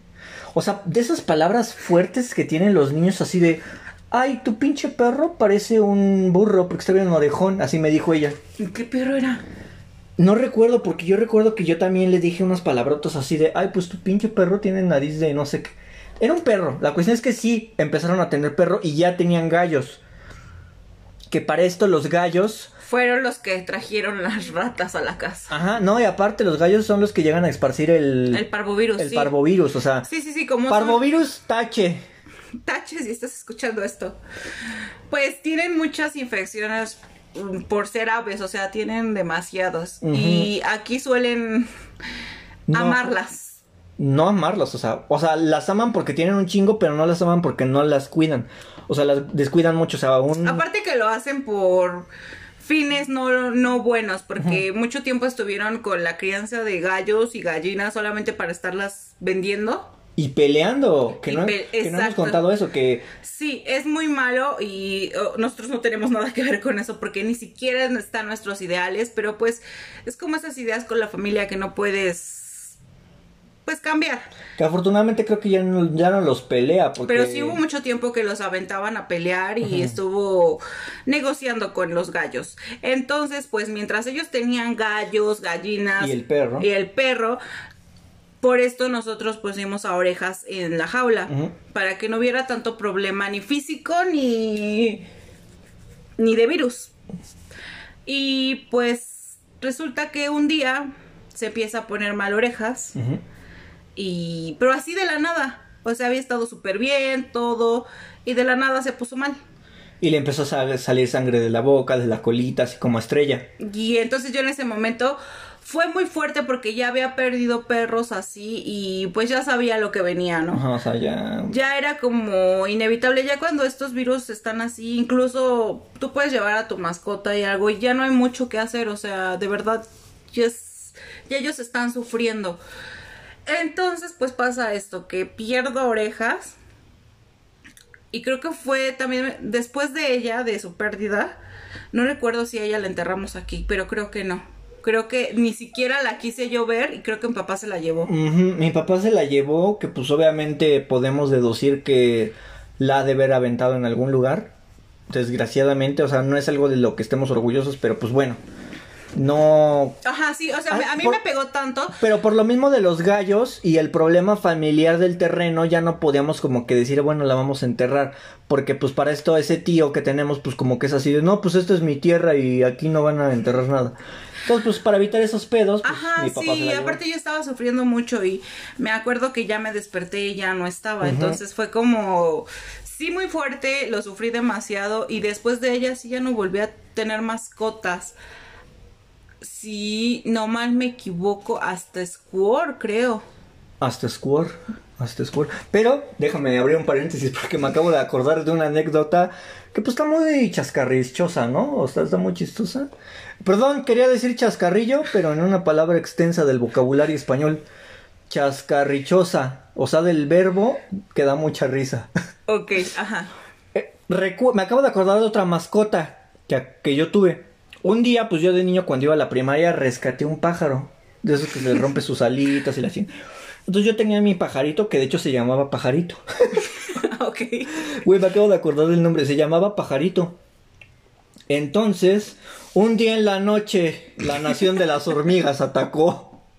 No le hicieron nada al pájaro. No le hicieron nada al pájaro. Hasta eso las hormigas eran buen pedo. El que no era buen pedo era mi papá. ya me acordé. Porque al cabrón se le ocurrió, como vio a las hormigas, se le ocurrió echar insecticida en la casa a medianoche con todos adentro. Entonces cuando mi mamá huele esto, dice, ¿ahora qué hizo este cabrón? Ese día dormimos en la noche afuera de la casa. Porque mi papá había echado este, pues el insecticida, ¿no? El respectivo insecticida para eliminar. Es que vio las hormigas y él se tendió. sí. ah, no, me acuerdo, me acuerdo mucho que le dijo a mi mamá, pues, pues sí es casi jardín.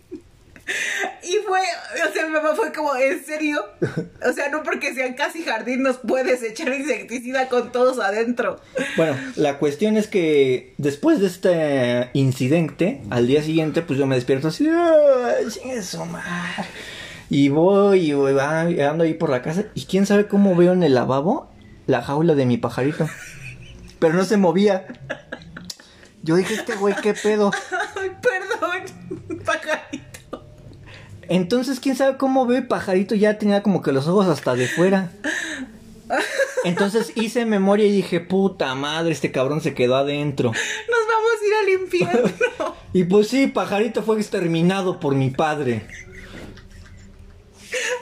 Eso va a salir en Orejas The Rise, segunda parte. La era de pajarito. Ay, Dios mío. La nación de las hormigas. No puedo creer que esto nos pase. Pero sí, ya, ese fue el único pajarito del que me acordé. Después sí tuve otro, pues creo que ese sí volví a recuperar el vuelo y ya, ahora sí sigue contando. Que ya se viene una era perrona. Sí. Bueno, pues pasado de orejas y les digo que yo tardé muchísimo tiempo en volver a tener una mascota. De hecho, como que me deslindé de los vínculos de amo y mascota. Ajá. O sea, ya no quería saber nada. Pero para esto llega la era de la secundaria. ¡Uh! ¡Perras! donde, pues, uno tiene novios, ¿no? y parejas. Y pues, creo que yo iba en segundo. Segundo de secundaria. ¿Pero cuál segundo? ¿Segundo, segundo? O sea, segundo o segundo, segundo. Porque el oso Cállate. El oso falsificó. Aquí delante de todos yo se los cuento. El oso falsificó una boleta. Parvovirus y el oso tache. Pero la boleta no tiene nada que ver. Entonces repitió el año. Por eso es que te estamos preguntando todos. ¿Segundo o segundo, segundo? Segundo, segundo. Ok, segundo. No es cierto, segundo. Primero. segundo, primero. No, sí, segundo, primero, porque iba con él. Bueno, estaba en mi, en mi primer segundo. Y yo salía con un tipo. El Choco. ya, pues ya, ya estamos aquí, hombre. Las cosas como son. Visualícenlo como quieran. Solo les voy a decir que le decían el chocorrol. Que obviamente ya todo el público se imaginó este chamaquillo pretillo al que todos le decían Mr. Popo en el salón. Güey, siempre hay un choco en todas las secundarias. Está como que en, la, en las reglas de la secundaria tiene que haber un choco en cada salón. Bueno, era mi... Racistas. Mi ligue o algo así de la secundaria o mi novio, no lo recuerdo, pero su mejor amigo tenía conejos. Y estos conejos se... ¿Esteban? No. ¿No? Ah, ok. Iván se llama, Se, llama su mejor amigo. Ah, no, ese es otro, ¿verdad? Sí, otro. Bueno, él, sus conejos tuvieron camadas y camadas y camadas, entonces él ya no sabía qué hacer con tanto conejo. Y pues me imagino que un día algo me debió de haber hecho el choco y me hizo enojar. Y llega un día con un conejo blanco. De ojos rojos rojos, rojos. Y llegó y hasta traía sus moñitos y todo. Y yo así de, what the fuck. o sea, porque si pues, se ponen a pensar, los conejos son ratas enormes. y era súper, súper blanco. Entonces me lo dio súper pequeñito y yo no sabía qué hacer con él. Era como que sí, sí me gusta el detalle, pero ¿cómo llego con esto a mi casa? Ajá, o sea, no sabía si ibas a poder. Y tú, como tú misma la dijiste, pues ya no estabas lista para tener mascota. Ajá, o sea, yo ya no tenía ese vínculo de, ay, quiero una mascota para cuidarla y amarla. Eh, No. O sea, yo ya estaba muy consciente que se morían y eso dolía. Parvovirus, tache. no, pero hasta eso hay que decir que Squirrel la quisimos tanto porque fue la primera mascota que nos duró tanto tiempo. Tanto tiempo. Bueno, me la dieron y la, la traje aquí a casa porque pues no le iba a dejar en la calle. Yo no soy como galleto que hace cosas malas con los animales. Y ya, convencí a mi mamá de una u otra forma, la convencí. Y pues al, primero tuve a Squirt dentro de la casa, en una cajita, pero pues igual. Los, no, y aparte el miadero, ¿no te acuerdas? Ah, el meadero, el Nesquik, los pelos. Los Nesquik, sí, no, y soltaban demasiado pelo, aparte que empezó a crecer súper rápido. Me acuerdo, entonces para esto le instalamos una jaula de afuera de la casa. O sea, como en el patio, pues. Y pues ya comía alfalfa y era muy feliz. Estaba muy loquita porque cuando la soltábamos andaba brincoteando por todos lados. Eso cambió. Después cambió, en el futuro cambió. Eh, no me odie. porque también le llegué a dar donas bimbo. ¿Donas? También le gustaban las donas bimbo. O sea, fíjate, o sea, era de familia. de familia de mascotas. Entonces le daba alfalfa, donas o agüita y ahí la teníamos. Realmente fue, yo creo que, no sé si me la regaló con mucho cariño o eran muy buena raza de conejos. Porque duró y duró bastante. Duró muchísimos años, yo creo fácil unos nueve años. Sí. Unos siete. Porque ¿qué año era cuando te ibas en segundo, en el primer segundo de secundario? No tengo idea. Pero yo recuerdo que cuando ella se murió, nosotros ya estábamos en la prepa. Sí, sí, sí, sí. De O hecho, sea- también cuando vino a vivir Karina. O sea, porque ponle tú, fue el primer segundo, el segundo segundo, el segundo mío de secundaria, el tercero, luego yo perdí un año, luego entré a, las- a la prepa, luego perdí otro año, o sea, y... no hablemos de estudios nunca, por pero, favor. o sea, fácil sí fueron como ocho años, ponle tú que ocho, ocho, vamos a dejarlo en ocho. En ocho, pero realmente fueron bastantes para lo que viven los conejos y siempre me, mi- mis familiares siempre me bromeaban con que le iban a cocinar porque creció muchísimo. Yo creo que creció como un perro de mediano. O sea, de verdad creció bastante, hasta daba miedo. Siempre que la vení, ve- venían personas a visitar a X persona de aquí de la casa, se sorprendían del tamaño de la coneja, porque aparte engordó muchísimo. Ajá, pero hay que aclarar que no engordó de estos conejos que se les hacen sus cachetotes y se les desbordan las lonjas, o sea, no. No. Sí estaba barrigoncita, pero cuando Ajá, era más pancita que Ajá, nada. pero cuando hacíamos grandes porque realmente estaba grande, o sea, estaba muy alta. para- Ajá, o sea, como que inclinada, o sea, así como en cuatro patas, tenía el tamaño de un perro medianito y la levantabas y, o sea, la levantabas de sus orejas como para ponerle en dos patas y si eran como unos, ¿qué te gusta? Unos 60, no más. O sea, yo creo que sí, como unos 70, no sé, estaba muy alta. Estaba muy alta. Y muy grande, entonces a las personas les impactaba y nunca perdió su blanco blanco, o sea, no, Ajá, no fue de esos conejos que Se hacen amarillos. a pesar de que estaba afuera y que tenía su jaula y su lugar donde orinaba y defecaba, nunca se puso amarillenta, sus ojos eran súper rojitos y con su pelaje súper, súper blanco, llamaba muchísimo la atención, entonces cada que venía persona que se enamoraba de Squirt, Squirt, el nombre de Squirt es muy curioso porque... Ah. No sé si Galleto quiere contar esto. Pues bueno, les voy a contar la historia. Esto sucedió por una estupidez de un niño, ¿no? Entonces, o sea, yo. Hagan de cuenta, hay un capítulo de Bob Esponja donde... Todos amamos a Bob Esponja. Hay un capítulo de, de Bob Esponja donde, no sé si, es un capítulo súper famoso, o sea, es, es imposible que no lo conozcan, donde todos los amigos de Bob Esponja son cavernícolas, Patricio, Calamardo y él son cavernícolas. Entonces des- descubren el fuego y están como que en una fogata quemando comida y quemando Ajá, sí, sí, comida. sí. En ese capítulo, este, Patricio abraza a Calamardo y le dice Squo, o sea, Squo. Creo que ese es el nombre de Calamardo en, pues, en ese capítulo, versión cavernícola, ¿no? Entonces a mí me daba mucha risa cuando Patricio abrazaba a Calamardo y como que lo apretaba y lo lastimaba. Entonces, en los primeros días que llegó la coneja, yo la, la abracé. No la apreté mucho, pero pues dije la palabra Squirrel. O sea, yo no dije Squirrel, yo dije Squirrel. Y pues se nos, nos gustó el nombre Ajá. y se le quedó. Y de hecho ya después yo empecé a hacer historietas, o sea, empecé a hacer mis dibujos, mis dibujos animados, mis historietas de Square. Square capítulo 1, Square capítulo 2. De hecho, Square podría entrar cronológicamente con la historia de los cangrejos y los cangrejos también estaban dibujados en esa historieta de Square. Otro dato curioso es que ahorita yo estoy escribiendo una historia que más tarde voy a publicar en Facebook sobre mapaches, ¿no? Y el, pueblo donde vive la protagonista se llama Esquoville. Esto en homenaje a Square. Ay, cool. Entonces, este pueblito se llama Esquoville y de ahí lo saqué en homenaje a, a la coneja Square. Sí, sí, sí. Y de verdad fue como... Y de ahí salió el nombre de ese pinche programilla. Pero bueno, después de esto hay que decir que duró todos estos años y todos la amaban. Realmente, les digo, cada persona que venía, incluso mi abuela le compraba comida, Ujú. Porque según esto nosotros no la alimentábamos bien. Sí. No, pero de hecho ya después pasó a ser de mi papá y de mi abuelita la coneja, porque pues ya después ellos como que se hicieron...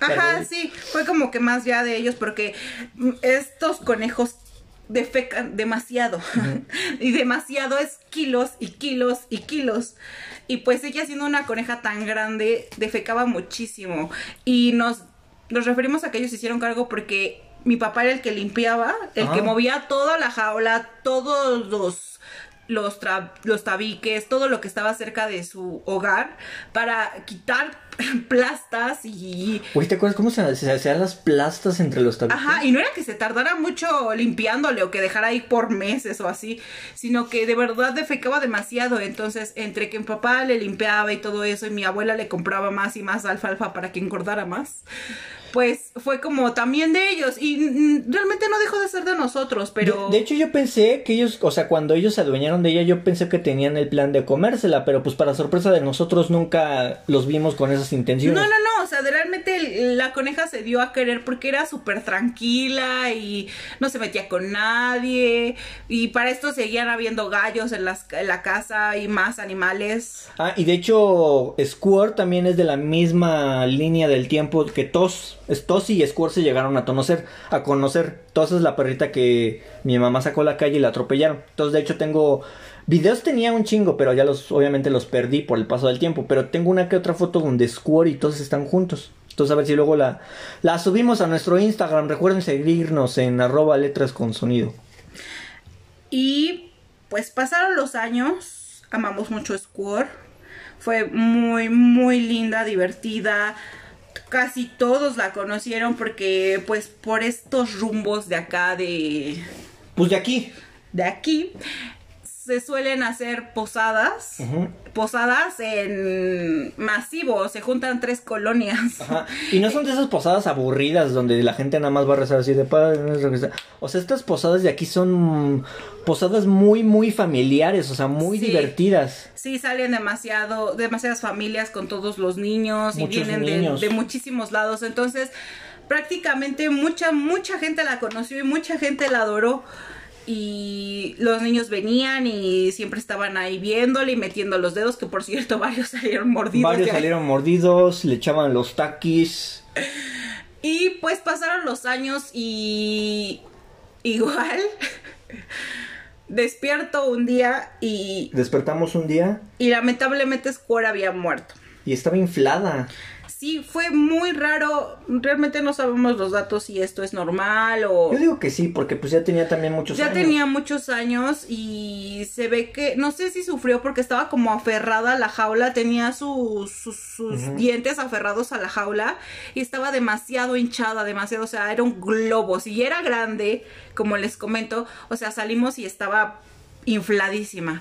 Y pues en este proceso entra de nuevo mi padre a deshacerse del cadáver de Squirt. No, pero ese sí lo enterraron. Sí, o sea, pero fue él, o sea, porque tuvo que zafarla de la jaula porque de verdad estaba demasiado aferrada. Espero no haya sufrido demasiado. Ojalá.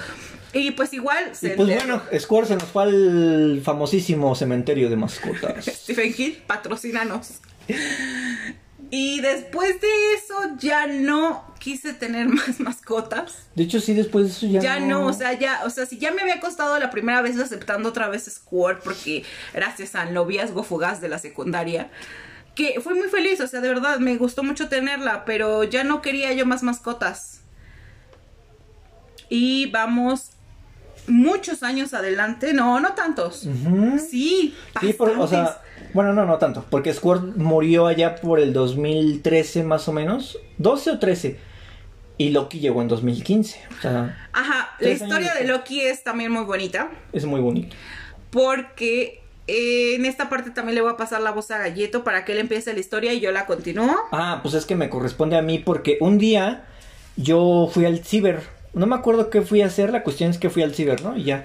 Entonces yo venía subiendo la famosísima subidilla de la farmacia de la Socorro. Hagan de cuenta que la farmacia de la Socorro es como que un punto clave aquí en nuestro pueblo bicicletero.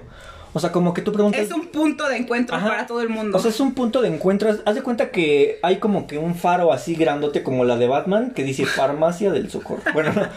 Pero la gente te pregunta, güey, ¿dónde vives o dónde nos vemos? Y pues ya. sí, es que tiene muchísimos años. O sea, incluso le, pre- le preguntamos a Chicorita y ella se acuerda que desde niña existía esta farmacia. O sea, es muy, muy, muy vieja. De hecho, me dijo mi tío Julio en una de sus tantas historias que nos contaba cuando regresábamos de trabajar que esa farmacia, o sea, ven tú a saber si es cierto, pero dijo que era, esa fue la primer farmacia de Cuautepec. o- ¡Ya nos exhibiste! Ay, ¿eso qué? Ok, bueno, la cuestión es que fue la primer farmacia.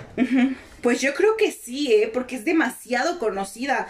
O sea, yo, me, yo incluso recuerdo dos jefas que he tenido que conocen esta zona por simplemente la farmacia del socorro. Ajá, o sea, porque tú dices, güey, ¿dónde nos vemos? ¿Conoces la farmacia del Socorro? Bueno, ahí te veo y ya. Entonces yo venía subiendo por la, por esta calle de la farmacia del Socorro.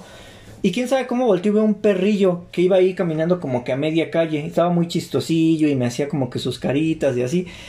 Y me empezó a seguir y yo decidí, puta madre, no, güey, no me sigas, no soy el correcto, te voy a dar taquis de comer, cabrón. No me sigas, por favor. No sabes nuestra historia. Ajá, no, no sabes lo que te voy a hacer, güey. Igual y olvido alimentarte y te dejo en un frasco metido. Bueno, la cuestión es que este perrillo me siguió. Y lo metí a la casa. Y dije, puta cabrón, ¿qué hago? Pero, o sea, güey, yo me había enamorado de él. No lo quería admitir porque yo quiero mucho a Valentine, pero... O sea, yo me había enamorado de él. También quería tenerlo. O sea, dije, chingue su madre, le voy a decir a Arlet que no lo deje tener. Pero después dije, no, no me va a dejar, ¿para qué? Entonces tomé al perro y me lo llevé a Lomas, que es donde viven las tías que decimos que cuidan un chingo a los animales. Porque para esto mi tía Chávez no solo recogía a los gatos. Bueno, sí recogía a los gatos, pero cuando vio que había competencia, empezó a recoger a los perros. Entonces yo dije, pues lo voy a poner ahí, lo voy a amarrar y me voy. Ahí como que van a pensar que alguien lo abandonó y pues ya. Y ya cuando iba de regreso, como de película, güey. O sea, cuando dices, no, cabrón, ¿sabes qué? Me regreso. Y me regresé y me llevé al perro y dije, chingue su madre, me lo traigo acá. Pero ya después dije, no, mi jefa no me lo va a dejar tener. Y puse un anuncio en Facebook así de, encontré un perro, quien lo quiera reclamar, pues se lo regalo. Y una chava dijo, sí, yo lo quiero, está bien bonito, lo, lo voy a llamar máquina de guerra. Entonces me metí al perfil de la chava para ver, pues si era una persona que pudiera cuidarlo. Y oh, sorpresa, sus publicaciones eran de vendo pitbull, muy baratillo, vendo dálmatas. Y yo dije, no, pendeja, estás idiota si crees que te voy a dar a mi perro. Entonces pues lo dejé y yo estaba esperando a que mi hermana llegara de trabajar. Así es. Ahora sí ya te corresponde la palabra. Y entonces, por cosas de la vida, ese día yo justo llegué y Loki estaba afuera. Ah, pero para esto estaba lloviendo. Ajá. Y este. O sea, como que no lo veías bien, así como que Ajá, estaba briznando, así lloviendo. Y, y yo escuché que alguien ladró. Mm. Y yo dije, ¿qué onda? O sea, pero los ladridos de Loki eran muy bonitos. Ajá, sí, de hecho fue, ni siquiera me asusté porque fueron tan bonitos. Y dije, ¿qué onda? ¿Qué, qué está pasando? Y entonces ya me acerco y veo que hay un perrillo ahí pequeñito, porque realmente llegó súper pequeñito, o sea, sí Ajá. llegó de cachorro. Y, y pues ya entro y veo la cara de galleto así como... Para que se puedan imaginar a Loki, Es como un perro Doberman, así súper negro hermoso, con sus patitas cafés por la parte inferior. O sea, sus patitas son negras, pero en la parte inferior son cafecitas. Hagan de cuenta que es como un Doberman, pero de esos chiquitos que ya no crecen. En miniatura. Ajá, que no sabemos cómo se llama la raza, porque obviamente no es un Doberman, pero es, es, Es- para que se lo imaginen. Ajá, pueden, pueden compararlo con los ratoneros, porque no es chihuahua, es como los ratoneros. Y aparte tiene unas orejas enormes, mm, pero no le cuelgan.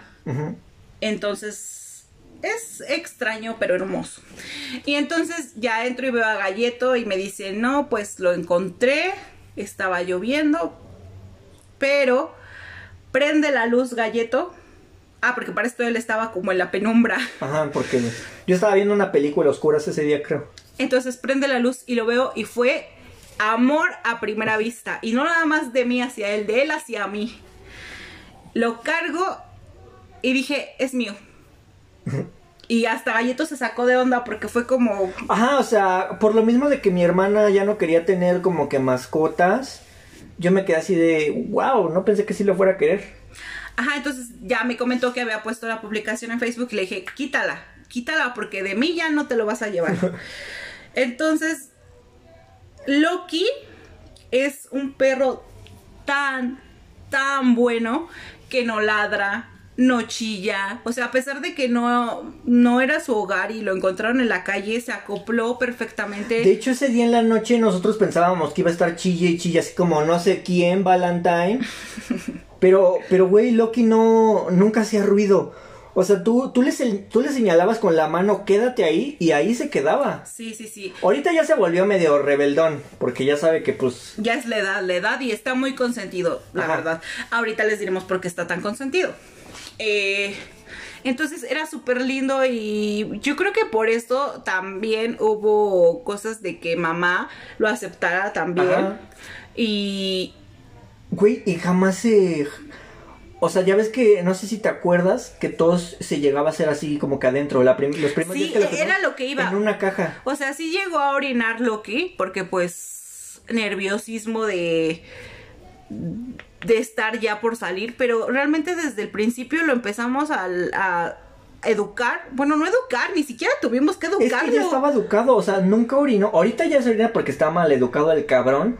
Pero, güey, este perro pasó muchísimo tiempo para que se orinara en la casa. Jamás lo había hecho, ni, ni siquiera los primeros días que No. yo lo traje. O sea, no se hacía del baño. No era de que salíamos a la calle y él sabía que saliendo a la calle, o sea, realmente no sé si alguien lo perdió, si alguien se le escapó, pero pues llegó a mis brazos y créanme que no ha sufrido. Bueno, sí ha sufrido un poquito, pero no por, no por mi mano. Este, Ahorita les contamos esa historia, también fue mi culpa, discúlpenme. deberíamos de meterle una demanda a galleto, pienso. Pero bueno, la cuestión es que lo amé muchísimo y, y- y él era muy lindo, o sea, como perro era muy lindo y mi mamá lo amó también. O sea, hasta la fecha creo que, que lo ama más que a nosotros. Podríamos apostarlo, jurarlo y firmarlo. Y, ajá, entonces pasó, ¿qué te gusta? de, de que lo que lo, lo adoptamos a este accidente. Mm, pasó, pasaron dos años. No. Porque el accidente fue poco antes de comenzar el 2017. Fue, pasó como año y medio. Eh, Güey, fue cuando entré a las hamburguesas por segunda vez, fue en el 2017, yo me acuerdo perfectamente. Bueno. Entonces como dos años, año y medio. Año y medio, ponle tú. Año y medio pasa y yo estaba teniendo unos cursos de un trabajo. Entonces me iba casi todo el día. Y para esto yo le decía a Galleto que si, que si lo sacaba al baño. Porque siempre desde el principio, como de- dijimos, él era de salir a la calle para sus necesidades. Entonces pues se lo encarga a Galleto. Y Loki es un perro hermoso y lindo, pero también es un perro torpe para andar en la calle. O sea, no, es No, no, de hecho no, porque esa es mi justificación. Él sí sabía andar en la calle, pero por lo mismo de que es muy asustadizo, se asustó y por escapar de eso, pues pasó este accidente. Bueno, no es torpe, es asustadizo, muy, muy asustadizo. O sea, de verdad es un perro muy noble. Y se asustaba con cualquier cosa, con cualquier perro, con cualquier ruido y así. Entonces pasa que yo voy llegando un día y Galleto lo sacó a la calle y lo traía sin correa. Pero como estaba muy cerca de la, de, de, de la casa. De la entrada, o sea, estábamos a un metro de la entrada. Ni a un metro, estaban más cerca. Y pues yo dije, no hay problema. Lo, lo saludé y dije, pues ya si lo está, si lo está sacando él, pues lo voy a dejar. Y mientras yo entro, dejo mis cosas, bla, bla, bla. Pues yo iba a entrar ya a mi casa, a mi casa, pasando el patio y todo, y empiezo a escuchar los chillidos tan fuertes. Y en serio, Loki no es una, un perro que llore. Y muchísimo menos así de fuerte. Pero cuando lo escuché, Dios, se me salió el corazón casi. Entonces regreso corriendo y veo que lo habían atropellado. Ajá. Pero para esto yo quiero decir que... O sea, él sí sabe andar en la calle porque nos regresamos al día en que yo lo encontré, que me lo llevé a Lomas. De, la casa de nuestras tías para acá son más o menos unas cinco calles fácilmente. Y no son calles rectas, son de subidas, bajadas, te metes, te sales. O sea, es, es un complejo camino para llegar a esa casa. Y yo me lo llevé sin correa porque cuando lo encontré, pues obviamente, como no teníamos mascotas, pues yo no tenía correa ni una agujeta con la que lo pudiera amarrar. Y como él, o sea, como yo me lo encontré andando en la calle y vi que se fijaba de los carros, porque Loki sí se fijaba de los carros, pues dije, me lo voy a llevar así. Y yo me lo llevé a Lomas y Loki sabía andar en la calle. Entonces, por lo mismo de que les decimos que es un perro obediente, si él veía que yo me paraba, él se quedaba sentadito. Ya pasaban los carros y yo seguía. Entonces, por esto me daba a mí la confianza de sacar al perro sin correa de vez en cuando. A veces lo sacaba con correa, pero solo hacer del baño aquí a unos metros de la puerta de mi casa. O sea, no era así de me lo voy a llevar al deportivo sin correa. Porque pues para llegar al deportivo que está aquí por nuestra casa sí hay varias calles y avenidas. O sea, jamás se me ocurrió llevármelo a un lugar tan lejos sin correa. Incluso ya cuando lo teníamos, o sea que ya era nuestra mascota fija, cuando lo volví a llevar a Lomas, lo llevaba con correa. O sea, yo no era tan inconsciente. Pero les digo que estábamos a unos simples metros de distancia. Y lo que pasó ese día es que después de que el oso nos saludara y se metiera a la casa, un perro callejero, hijo de su madre, perro, si estás escuchando esto, tache el perro se acercó y espantó a Loki, pues porque Loki no está acostumbrado a convivir con otros perros. Entonces Loki se espantó y por esquivar o por escapar de ese perro, pues se cruzó la calle sin fijarse, porque estaba ocupando viendo al perro. Y pasó un carro y pues obviamente el cabrón no se detuvo y atropelló a Loki. Afortunadamente el accidente de Loki no fue tan grave, solo se le rompió una patita. Pero para esto, digamos que el, el carro sí se dio cuenta. Ah, o sea, el carro sí se dio cuenta. Sí, o sea, eso es lo malo de las personas que no tienen este, esta humanidad de... Porque el perro eh, instantáneamente empezó a chillar y fue muy fuerte, o sea, de verdad, hasta salieron varios de la, de la calle porque chilló tan fuerte y el carro nunca se detuvo, o sea, no sé si por miedo, no sé si porque no le importó de verdad, pero nunca se detuvo. Entonces yo salgo, está chillando, veo que sigue vivo y, me da algo, o sea, de verdad yo no sabía, no sabía ni qué hacer, no sabía si acercarme o no. Entonces vemos que el carro solamente le había roto una pata. Ah, para, para, esto quiero explicar yo, o sea, volver a decir que jamás lo había sacado tan a una distancia tan lejos sin correa. Entonces yo tenía una confianza de sacarlo aquí a, a unos metros de la puerta porque ya lo había hecho antes, ya habían pasado carros antes y el perro se fijaba, el perro tenía cuidado, pero fue este descuido de que otro perro se acercó a él y pues como que a Loki le dio miedo y se acercó quiero que se pongan en mi lugar porque no lo contamos por lo mismo de que es una historia muy delicada, pero yo vi el cadáver de Tos atropellada, aún estando viva, o sea, estaba como que agonizando. Entonces yo tengo estas imágenes en la cabeza que pues para mí son muy fuertes, de Tos atropellada. Y para esto hay varios, nuestra calle es muy chiquita y hay varios carros estacionados. Entonces cuando yo escucho los chillidos, sentí un escalofrío en mi piel porque como estaban los carros estacionados, aunque pasó el carro, yo no veía a Loki, lo escuchaba chillar, pero yo no lo veía. Y no quería acercarme, pero sabía que lo tenía que hacer, o sea, no lo alcanzaba a ver. Entonces me empecé a mover entre los carros estacionados. Y pues obviamente en, en, mi cabeza ya se estaban haciendo miles y miles y miles de imágenes y posibilidades. Yo dije, Dios, si está por la mitad, si le pasó algo en la cabecita, o sea, no, no voy a poder, o sea, esto me va a perseguir toda la vida. Y la verdad sí sentí un alivio cuando vi que solo era la pata trasera.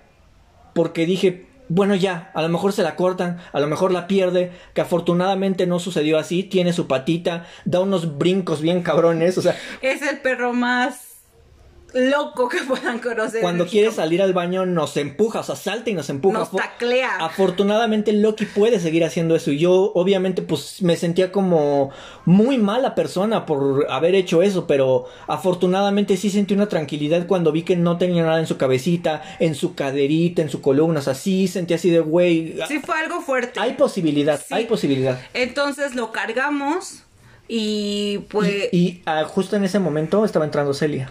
Ajá. Eh, entró una vecina a la casa y nos dice qué le pasó y pues ya yo estaba en un mar de llanto y medio le pude explicar y ella pues ha tenido muchas mascotas, su, su, familia ha tenido muchas mascotas y tuvieron un perro por muchos años que también atropellaron y a este perro pues también le pasaron cosas fuertes y me dijo, ¿sabes qué? Este veterinario es muy bueno, nos ayudó con Boteto y lo curó y en otro lado donde no pudieron aceptarlo, no, no lo aceptó, o sea, es veterinario, eh, cirujano. Es que de hecho no, no lo aceptaron porque ellos no podían hacer nada, o sea, sí lo revisaron. No, no, no, pero voy a eso, o sea, pero a Boteto. Ah, ok, ah, ya, ya, ya. Y entonces me lo recomendó y le digo, ¿dónde? Y me dijo, no, pues en tal lado, que caminando se hacían como, ¿qué te gusta? Máximo 20 minutos. 20 minutos. Y nos tardamos más porque no encontrábamos el lugar, pero fácil son como Me acuerdo que empezó a llover, yo con mi tristeza, el perro chillando porque para esto le rompieron la patita, pero no no se le desprendió por fuera, sino solamente se le desprendió por dentro. Ajá, o sea, la tenía rota, pero no, se le arrancó, afortunadamente. Por fuera nada más le alcanzó a lastimar lo que fue una almohadilla y una uña.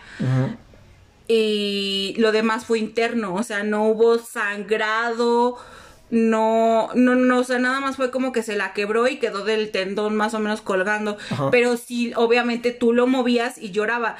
Chillaba, chillaba y se escuchaba muy feo. Entonces, entre que chillaba el perro, entre que yo chillaba, entre que estaba lloviendo y entre que Galleto estaba desesperado por lo que había pasado, o sea, éramos éramos un movimiento muy... Una experiencia fea, la verdad, fea. Entonces, vamos buscando al veterinario que nos recomendó la vecina y vamos a dar un, a primero a un lugar. Ajá que no era el que ella nos había dicho. Ajá, que no. nos medio nos desubicamos y encontramos un veterinario y le dijimos lo que había pasado y lo pasó como a una plancha, una mini plancha para los perritos y lo revisó y me dijo, ¿sabes qué? Eh, pasa esto, que yo no tengo los instrumentos para ayudarte. Ajá, le tenían que sacar placas y dijo, yo no tengo para sacar estas placas, o sea, es una tecnología muy pues avanzada para las veterinarias de este pueblo chaquetero. Pero afortunadamente este veterinario conocía al, otro veterinario con el que nos habían mandado. De verdad es muy bueno. Muy bueno, de verdad. Don Aurelio. Así se llama el veterinario.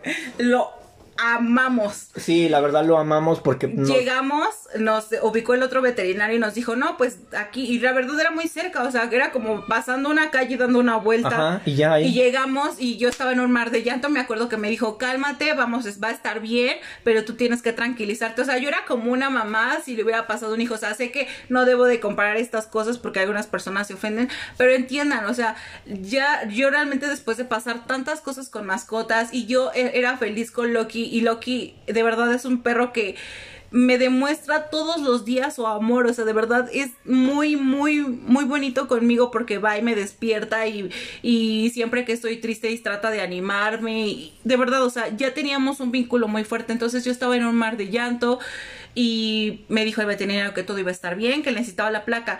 Venía otro problema para nosotros, no teníamos dinero, o sea, de verdad fue todo tan rápido y obviamente estos, estos estudios y estas placas son caras, no es algo fácil. Ajá, o sea, el veterinario muy, muy buena persona, una persona muy hermosa.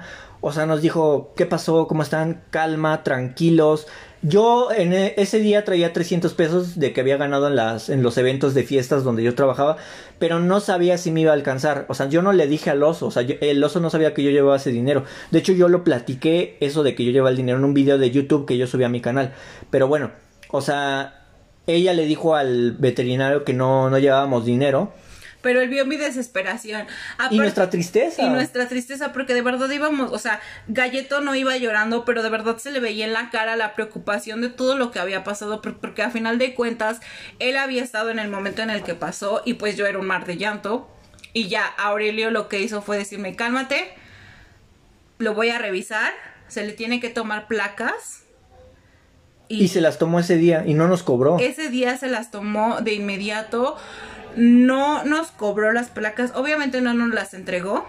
Las tomó, le vendó, le, ajá, le vendó la patita como nada más como para que no le siguiera colgando. Y me dijo, ¿sabes qué? Ya se las tomé, va a necesitar operación puedes llevártelo y regresar para que te lo opere, pero no te entregó las placas. O sea, fue como su garantía de su trabajo. Ajá. O sea, al final de cuentas, y aunque me realmente, ¿para qué íbamos a querer nosotros las placas? Aunque nos las entregara, no íbamos a poder hacer nada, pero fue demasiado buena persona. Y lo anestesió y nos dio analgésicos, que tampoco nos cobró. Exacto, ese día lo, lo anestesió un poco. Para que no sufriera. Y nos dio analgésicos y de verdad no nos cobró nada por los analgésicos, solamente nos cobró, nos cobró la placa después. Llegamos y cuando se lo decimos a mamá también fue muy fuerte para ella. De hecho, ella se lo dijiste por teléfono y le pegó demasiado, no, o sea, pero después de cuando lo vio, o sea, deja que tú le des una noticia y pues le digas, está bien, sigue vivo, pero cuando lo vio también le pegó demasiado, porque les decimos que las experiencias que hemos pasado, estas secuelas que hemos tenido, pues sí nos han afectado mucho, o sea, sí somos personas que nos afectan esto, a lo mejor otras personas no les afectarán tanto, pero a nosotros sí. Entonces, cuando mamá sabe, pues también le afecta y dice, no, pues qué tenemos que hacer y ya le contamos lo que había pasado, lo que nos había dicho el veterinario, que iba a pasar, que necesitaba operación, porque pues obviamente sí se había partido a la mitad su patita, o sea, fue como necesitaba. Entonces mi mamá dijo, sin problema, lo llevamos, lo operamos. Al día siguiente, ¿no? Ajá, sí, sí, porque nos teníamos que mover ya, o sea, era algo que se tenía que hacer de inmediato para esto yo tenía que seguir en los cursos del trabajo, era muy importante. Por mí yo hubiera estado ahí, de verdad, se los juro, pero era muy importante este trabajo, entonces me fui a los cursos, Galleto y mamá se fueron a dejar al perro. ¿Y cuánto tiempo estuvo? ¿Dos días? No, de hecho ese día no se quedó, no recuerdo por qué, no, no llegaba Aurelio, tenía otros asuntos. La cuestión es que yo lo llevé al día siguiente, que fue cuando ya se quedó. ¿Pero cuánto tiempo se quedó? ¿Como dos días o uno? No me acuerdo, como dos, ¿no? más, se quedó como tres días fácil. Bueno, sí, sí se quedó así. La operación fue un éxito cuando yo llegué a recogerlo. Fue muy difícil. Fue muy difícil porque... Ah, sí, tú llegaste del de trabajo. Ajá. Eh, él seguía anestesiado. De hecho, estaba muy eh, distante con nosotros, o sea, obviamente pues apenas habías despertado de su anestesia, lo habían operado, no iba a saltar, ni iba a gritar, ni a ladrarnos como lo suele hacer.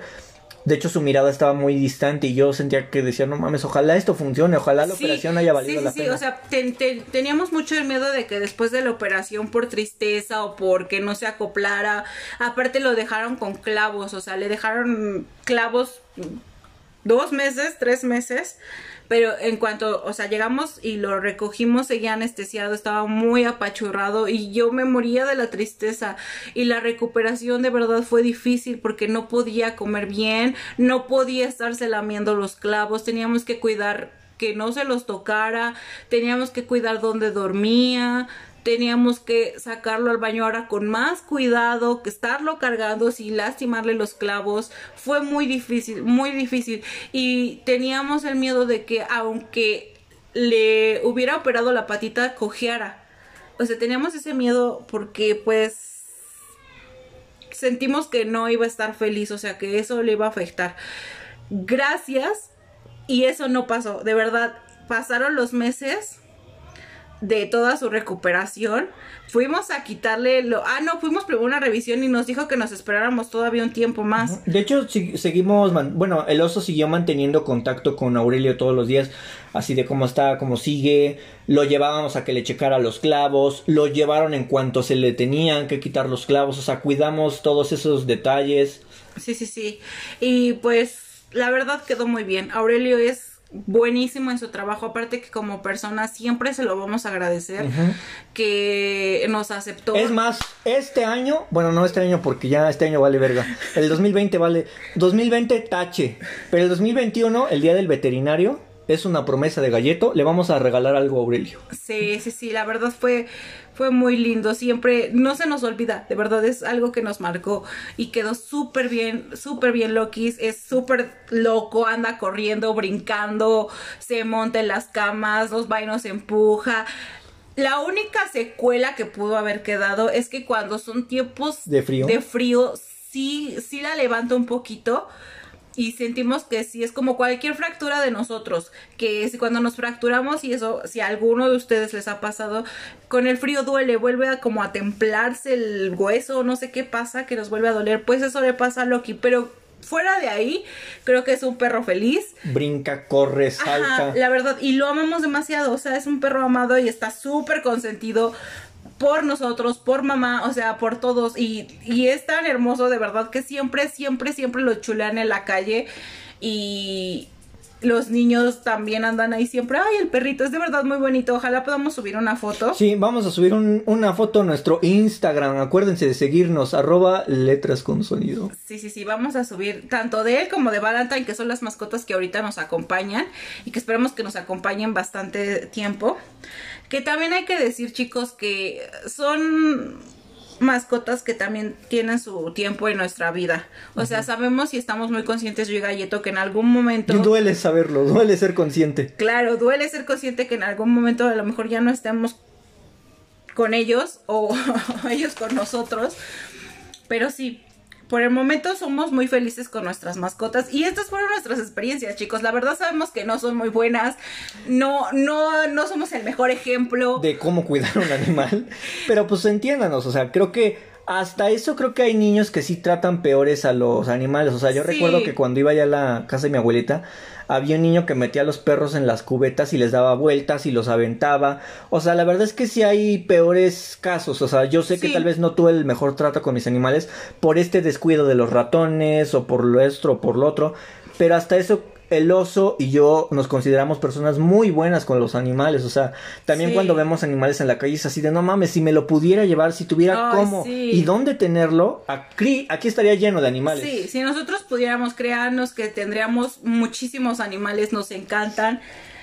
Y, y pues eso, chicos. Si consideran tener una mascota, sean jóvenes, adultos, piénsenlo bien, porque no es algo de tomarse a la ligera porque ustedes todo el amor, de verdad, todo el amor que le den a esa mascota se los va a regresar y deben de cuidarlos, deben de ser responsables. Es algo muy bonito, pero sí, sí es una decisión difícil. Creo que debe de ser con mucha conciencia. Y pues creo que sería todo, galleto. Hasta aquí el programa del día de hoy. Creo que estuvo muy bueno. Siento que hubo una especie de nos desenvolvimos un poco más fácil, ¿no? Hacer un, un tema en el que pues nos, nos entendemos muy bien ambos. Sí, sí, sí. Y, no, no, se les olvide que estos son pláticas de nosotros. O sea, no venimos aquí a enseñarles, ni venimos a hacer los mejores, ni nada. Solamente son pláticas de nosotros que nos gusta recordar, que nos gusta estar compartiendo con ustedes. Si hay una o cinco personas o tres personas, esto también es para nuestra, nuestro futuro, para nosotros escucharlos. Ah, cuando seamos viejitos y no nos acordemos de las mascotas que tuvimos. Comiendo taquis. Ahí, pues ahí está el podcast, ¿no? Y como les, como les dije en el primer programa, hagan de cuenta que ustedes al escuchar esto se sientan con un desconocido a platicar. No importa si nos trabamos, no importa si tenemos dislexia o si tenemos muletillas. O sea, esto es una plática, es una charla. Y pues bueno, creo que fue todo por el tema del día de hoy, mi oso. Exacto. No sé, tenemos muchos temas en mente, pero pues esto planeamos que sea cada domingo, esperamos que poderlo cumplir porque también tenemos vida. bueno, yo no, ¿verdad? Pero sí, chicos, nuestra idea es cada domingo, les digo, si pueden recomendarnos, compartirnos, si quieren, ¿eh? Si quieren, no es obligatorio, pero pues nos harían un parote y pues esto yo creo sería todo. Sí, hasta aquí en este programa de Letras, con, sonido. sonido.